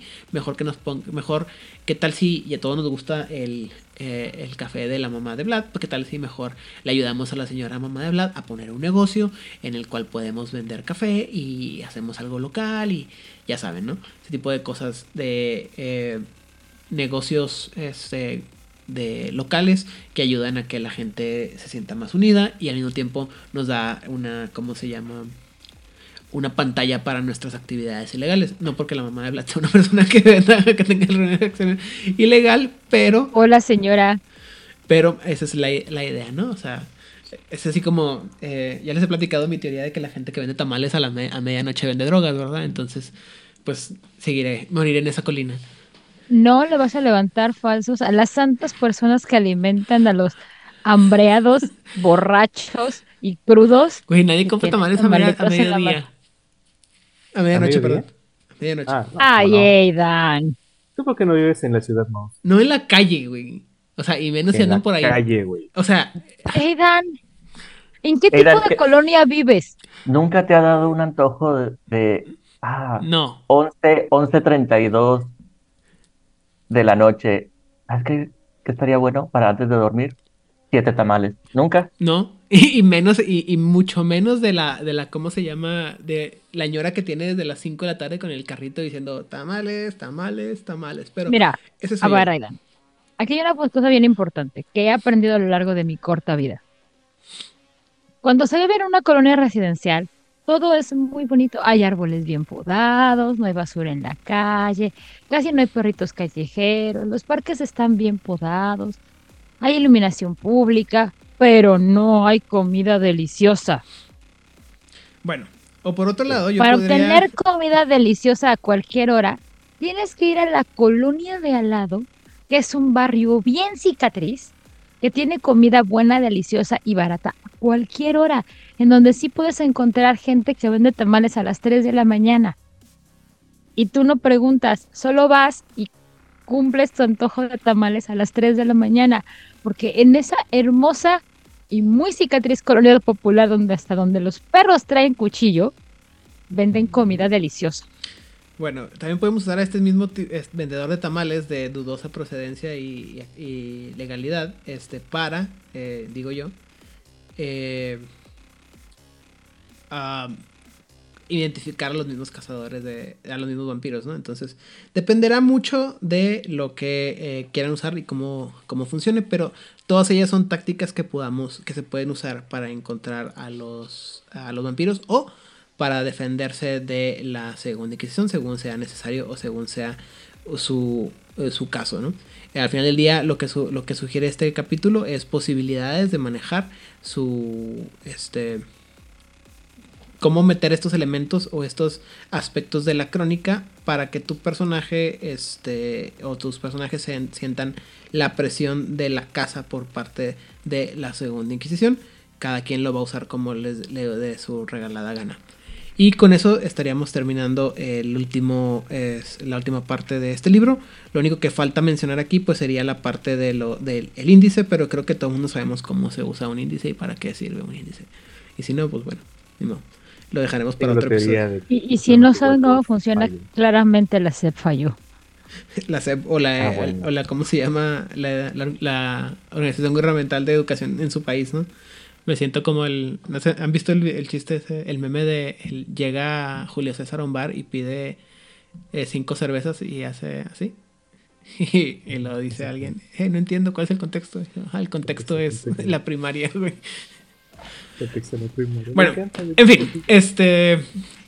eh, ese sería todo el libro de eh, la segunda inquisición. Eh, entonces, Odil, opiniones eh, sobre este libro, opiniones finales sobre este libro. Hubo menos Sociedad de Leopoldo de la que a mí me hubiera gustado, mucha menos. Pero en términos generales, Uno, tengo que de- de disentir contigo de que este libro pudo haber sido un adendo de Cazador. Creo que como libro solitario funciona. Me gusta mucho el contenido en general de este libro, pese a los tropiezos tan graves que hubo en el capítulo del, de este, del que nos habló Rigel, y que fueron muy señalados por la comunidad, y que incluso se hizo un comunicado por parte de, de la dueña del IP de, ay, perdón. No cambiaron el capítulo, pero al menos pidieron disculpas, que en estas épocas se tienen que agradecer todas esas pequeñas victorias. En general me gusta el libro. eh, voy a decir lo mismo que con el Sabbath. Sí te dicen que este libro no es para que juegues con ellos porque son los antagonistas, pero viene suficiente información para que un narrador o un jugador suficientemente hábil pueda convertir a estos NPCs en personajes jugadores. O sea, no es tan escueto, es un libro que viene bastante completo, con mucha información, para meter historias desde muy bajo nivel, desde nivel de calle, de tu vecino se da cuenta que nunca sales de casa y que solo tienes un gato y que nunca llegan víveres a tu casa y que recibes pocas visitas y tienes horarios muy extraños, hasta em, ya luchas corporativas porque la corporación A es de un vampiro y la corporación B pertenece a alguien de la coalición o es una representante de la coalición y están, están pugnando por el mismo terreno por alguna razón que ninguno de nosotros simples mortales entiende. Me gustó la parte de que sí hay um, poderes, digámoslo así, pero no son brutales, o sea, igual se mantienen con un, te diría, diríamos en mundos de fantasía, eh, es un mundo con baja magia. La hay, existe, se conoce, pero no es gigantesca, no es estúpidamente poderosa. Y los objetos que son mágicos son escasos. Son poco comunes, aunque se pueda saber de su existencia. En general me gusta, te da para muchas, para meterle mucho sabor a las crónicas de todos los niveles. A tus jugadores les gusta meterse a los trancazos, te presentan este, ejemplos de cómo meter cazadores que están especializados, muy especializados en sí ser un enemigo bueno físicamente contra los vampiros.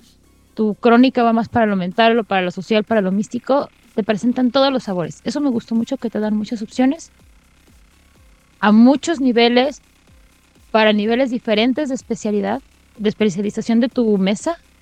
Entonces, en general, yo estoy muy contenta con el producto.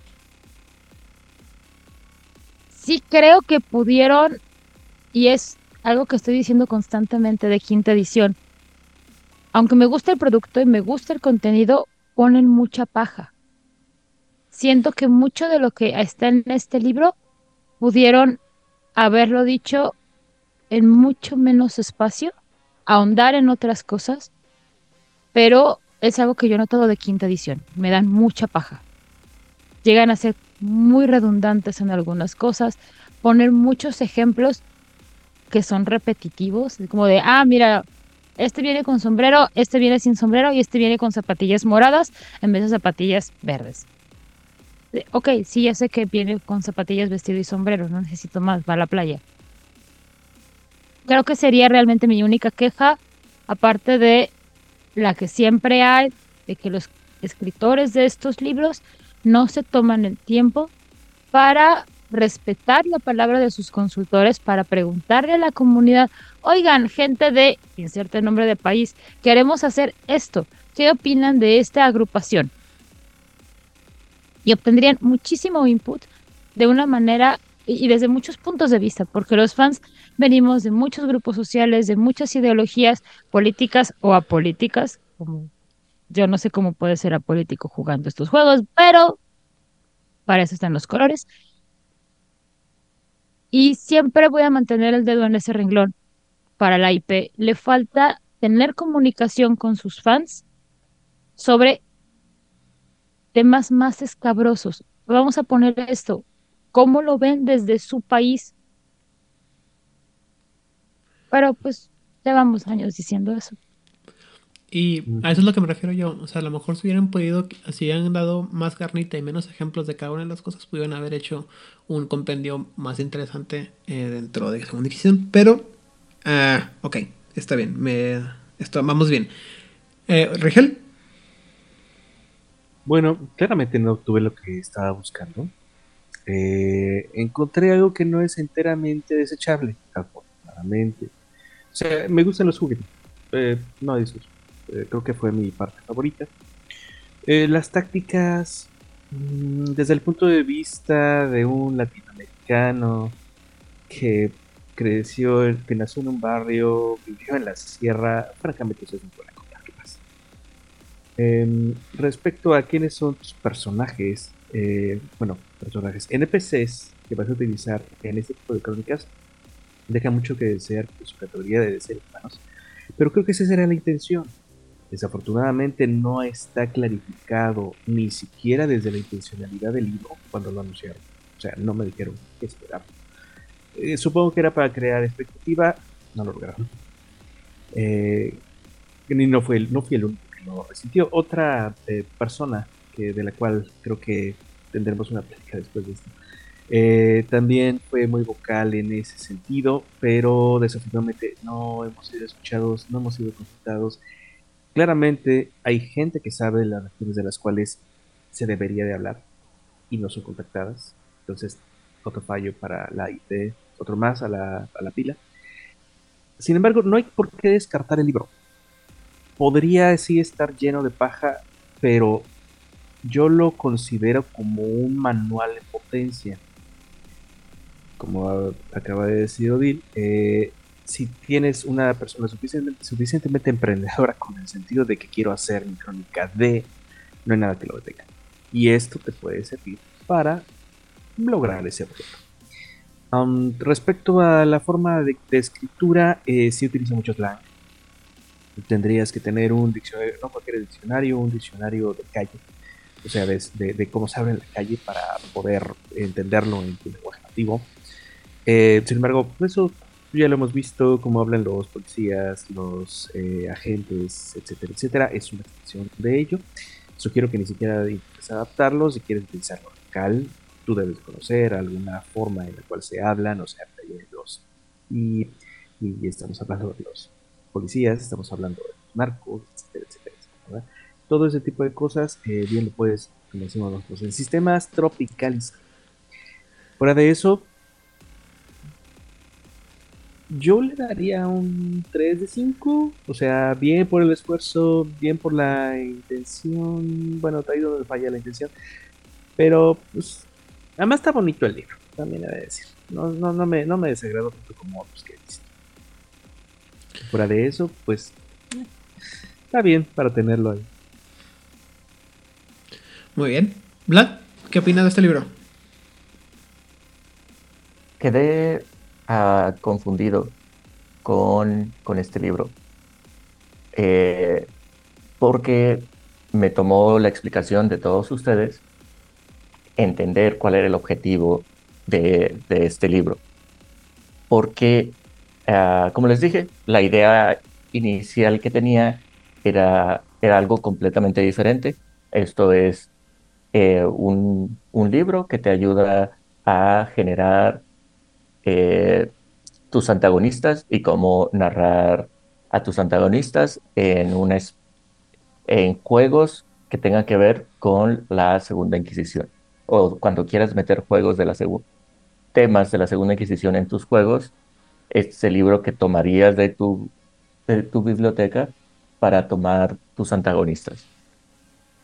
Ah, pero eh, a pesar de que tiene elementos que, que me gustan eh, en el libro, estoy muy... con- No sé quién lo va a comprar, no sé para quién es, no sé quién es el público. Tal vez si es la primera vez que estás, si es la primera vez que estás jugando esto y quinta edición es como entraste al juego, eh, si pienso en, ese, en esa persona y en ese jugador, tal vez le podrían dar uso, pero no creo que sea indispensable. Creo que el tipo de información que está aquí la puedes construir o la puedes encontrar en todos los otros libros que, que han salido. Ah, entiendo. Sí, no, no. Yo no lo puedo recomendar por esa razón. Porque yo no lo puedo. mm, No lo puedo dar yo mucho uso y yo no lo compraría de nuevo. O sea, ya lo compraste una vez, pero no otra vez. Así es. Bueno, fue, lo mío fue más la, la espinita de curiosidad de, ah, un libro nuevo, que viene, pero no me gustó. Ok. Eh, por mi parte, el libro me gusta en general. Es un libro que trae buenas ideas, como ya mencionamos anteriormente. Eh, hay cosas ahí muy interesantes para aquellos que eh, nos gusta todo este como trasfondo de lo que es el, mundo de tinieblas y todo lo que está escondido, por así decirlo, del, eh, de... O sea, hay partes muy, muy bonitas de la historia de cómo... De, del trasfondo, ¿no? De la Inquisición, cómo se, cómo se forma, las opciones que tienen. Eh, la parte mecánica, hay partes que, insisto yo, se me hace que están rebuscadas y, y muy extensas cuando pudieron haber hecho un poco más de concentración. Pero, o sea, de condensarlas, pero eh, también dependería mucho de, como dice Vlad, si es o no tu primer acercamiento. Eh, a lo mejor como ya tengo experiencia con todo lo que es la, Inquisición y de Vampiro la Mascarada, pues para mí es más fácil juntar este tipo de cosas. El libro es físicamente bonito, es un libro ligero, no está tan pesado, eh, eso lo hace agradable. Pero ah, creo que tiene también mucho este aspecto de práctico, en el sentido de que eh, no es tan sobrenatural. Lo cual no estoy tan convencido de que me guste tanto, como decía ahorita Odil. Le falta más eh, Sociedad de Leopoldo como me hubiera gustado a mí. Y equivalentes de. o de grupos de, de cazadores sobrenaturales de diferentes grupos, ¿no? O sea, me, gusta, me hubiera gustado ver una segunda inquisición de otras religiones, otros grupos, otras sociedades que no tengan nada más que ver con la católica. Pero pues eh, no sé si es hueva de parte de los escritores o desconocimiento o que genuinamente no existen esos grupos, lo cual lo veo, este, eh, imp- imposible por no decir muy difícil. Este, de, de diversidad, ¿no? O sea, creo que sí les dio un poquito de miedo eh, cargarse la mano y ser muy evidentes en que habían agarrado Cazador la Vigilia y lo habían, le habían pintado de color naranja y lo habían presentado de manera diferente.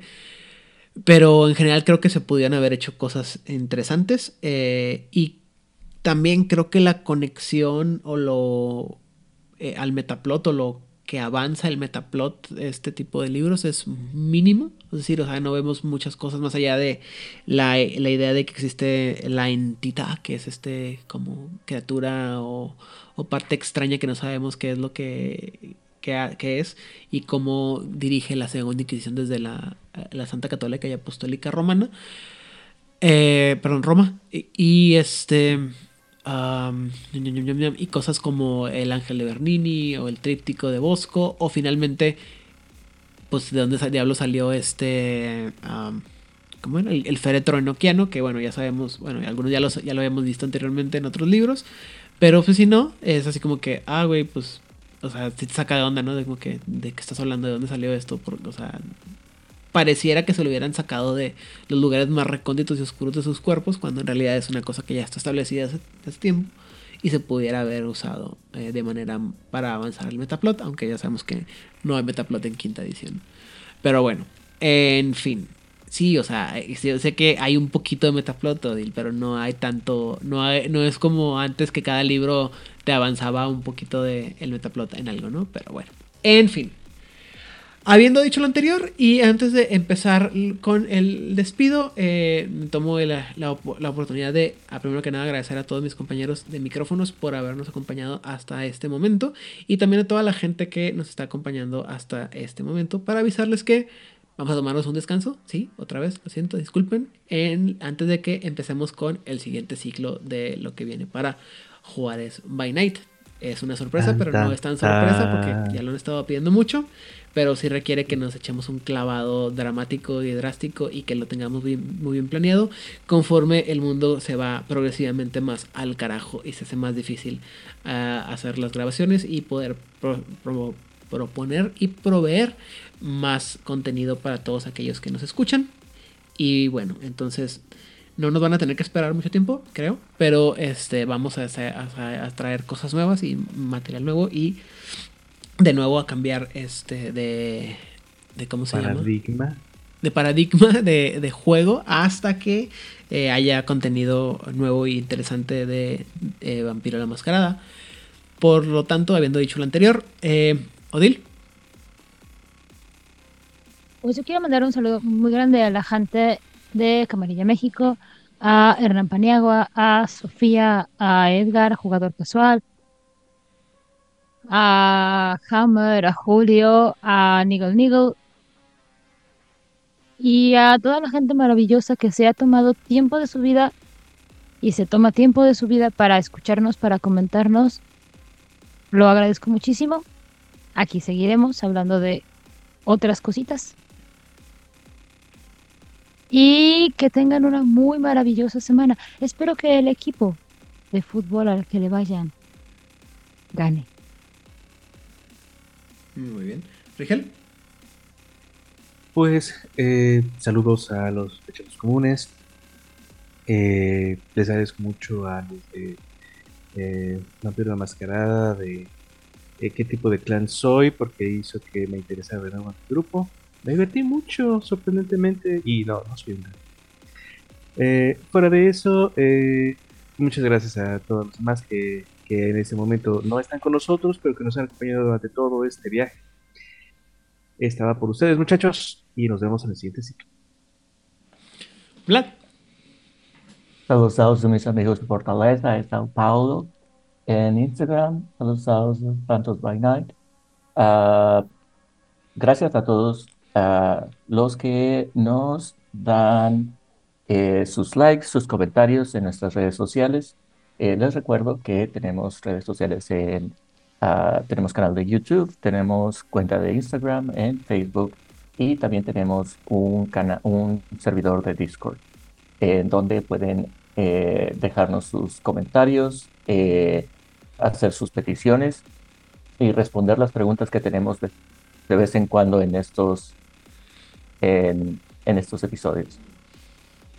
Uh, y también uh, saludo a eh, todas las diferentes comunidades de, que son fans de este juego de Vampiro la Mascarada en toda Latinoamérica, que gracias a los algoritmos de, de Instagram y a seguir cuentas en común, estoy encontrando eh, cada vez más comunidades eh, que están jugando, que están larpeando y eh, me encanta conocer eh, cada una de estas nuevas eh, espacios y servidores de Discord, como lo es Chile en Tinieblas, entre ellos eh, by Night y muchos otros.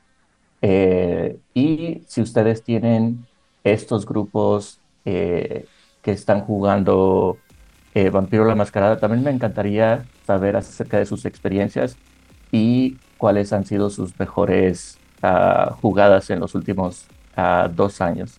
Dejen, nuestros, dejen sus comentarios en nuestras redes sociales o en mi cuenta de Instagram, que la encontrarán en, el, en la descripción de este episodio.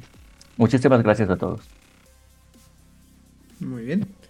Por mi parte yo me voy a referir a dar gracias a todas las personas que le damos eh, gracias generalmente a toda la gente que nos apoya en grupos como eh, México, World Latinoamérica, Vampiro la Mascarada, Vampiro la Mascarada en español, eh, el Gremio de la Frontera, República Mexicana by Night, Nivel Aurix, eh, World of Darkness México, Vente Natural, así como la gente de Masterface y BTS México, igualmente con el jugador casual, y no por, y por último, pero no por menos, no por eso menos importante, eh, Corona Roll, y toda la gente que forma parte también del canal de Discord, donde de repente tenemos pláticas interesantes sobre lo que tenemos del de, juego de Vampiro la Mascarada, fuera de de México. Obviamente un abrazo muy fuerte a Oscar Guerrero y toda la gente de Chile en Tinieblas y todas las comunidades chilenas.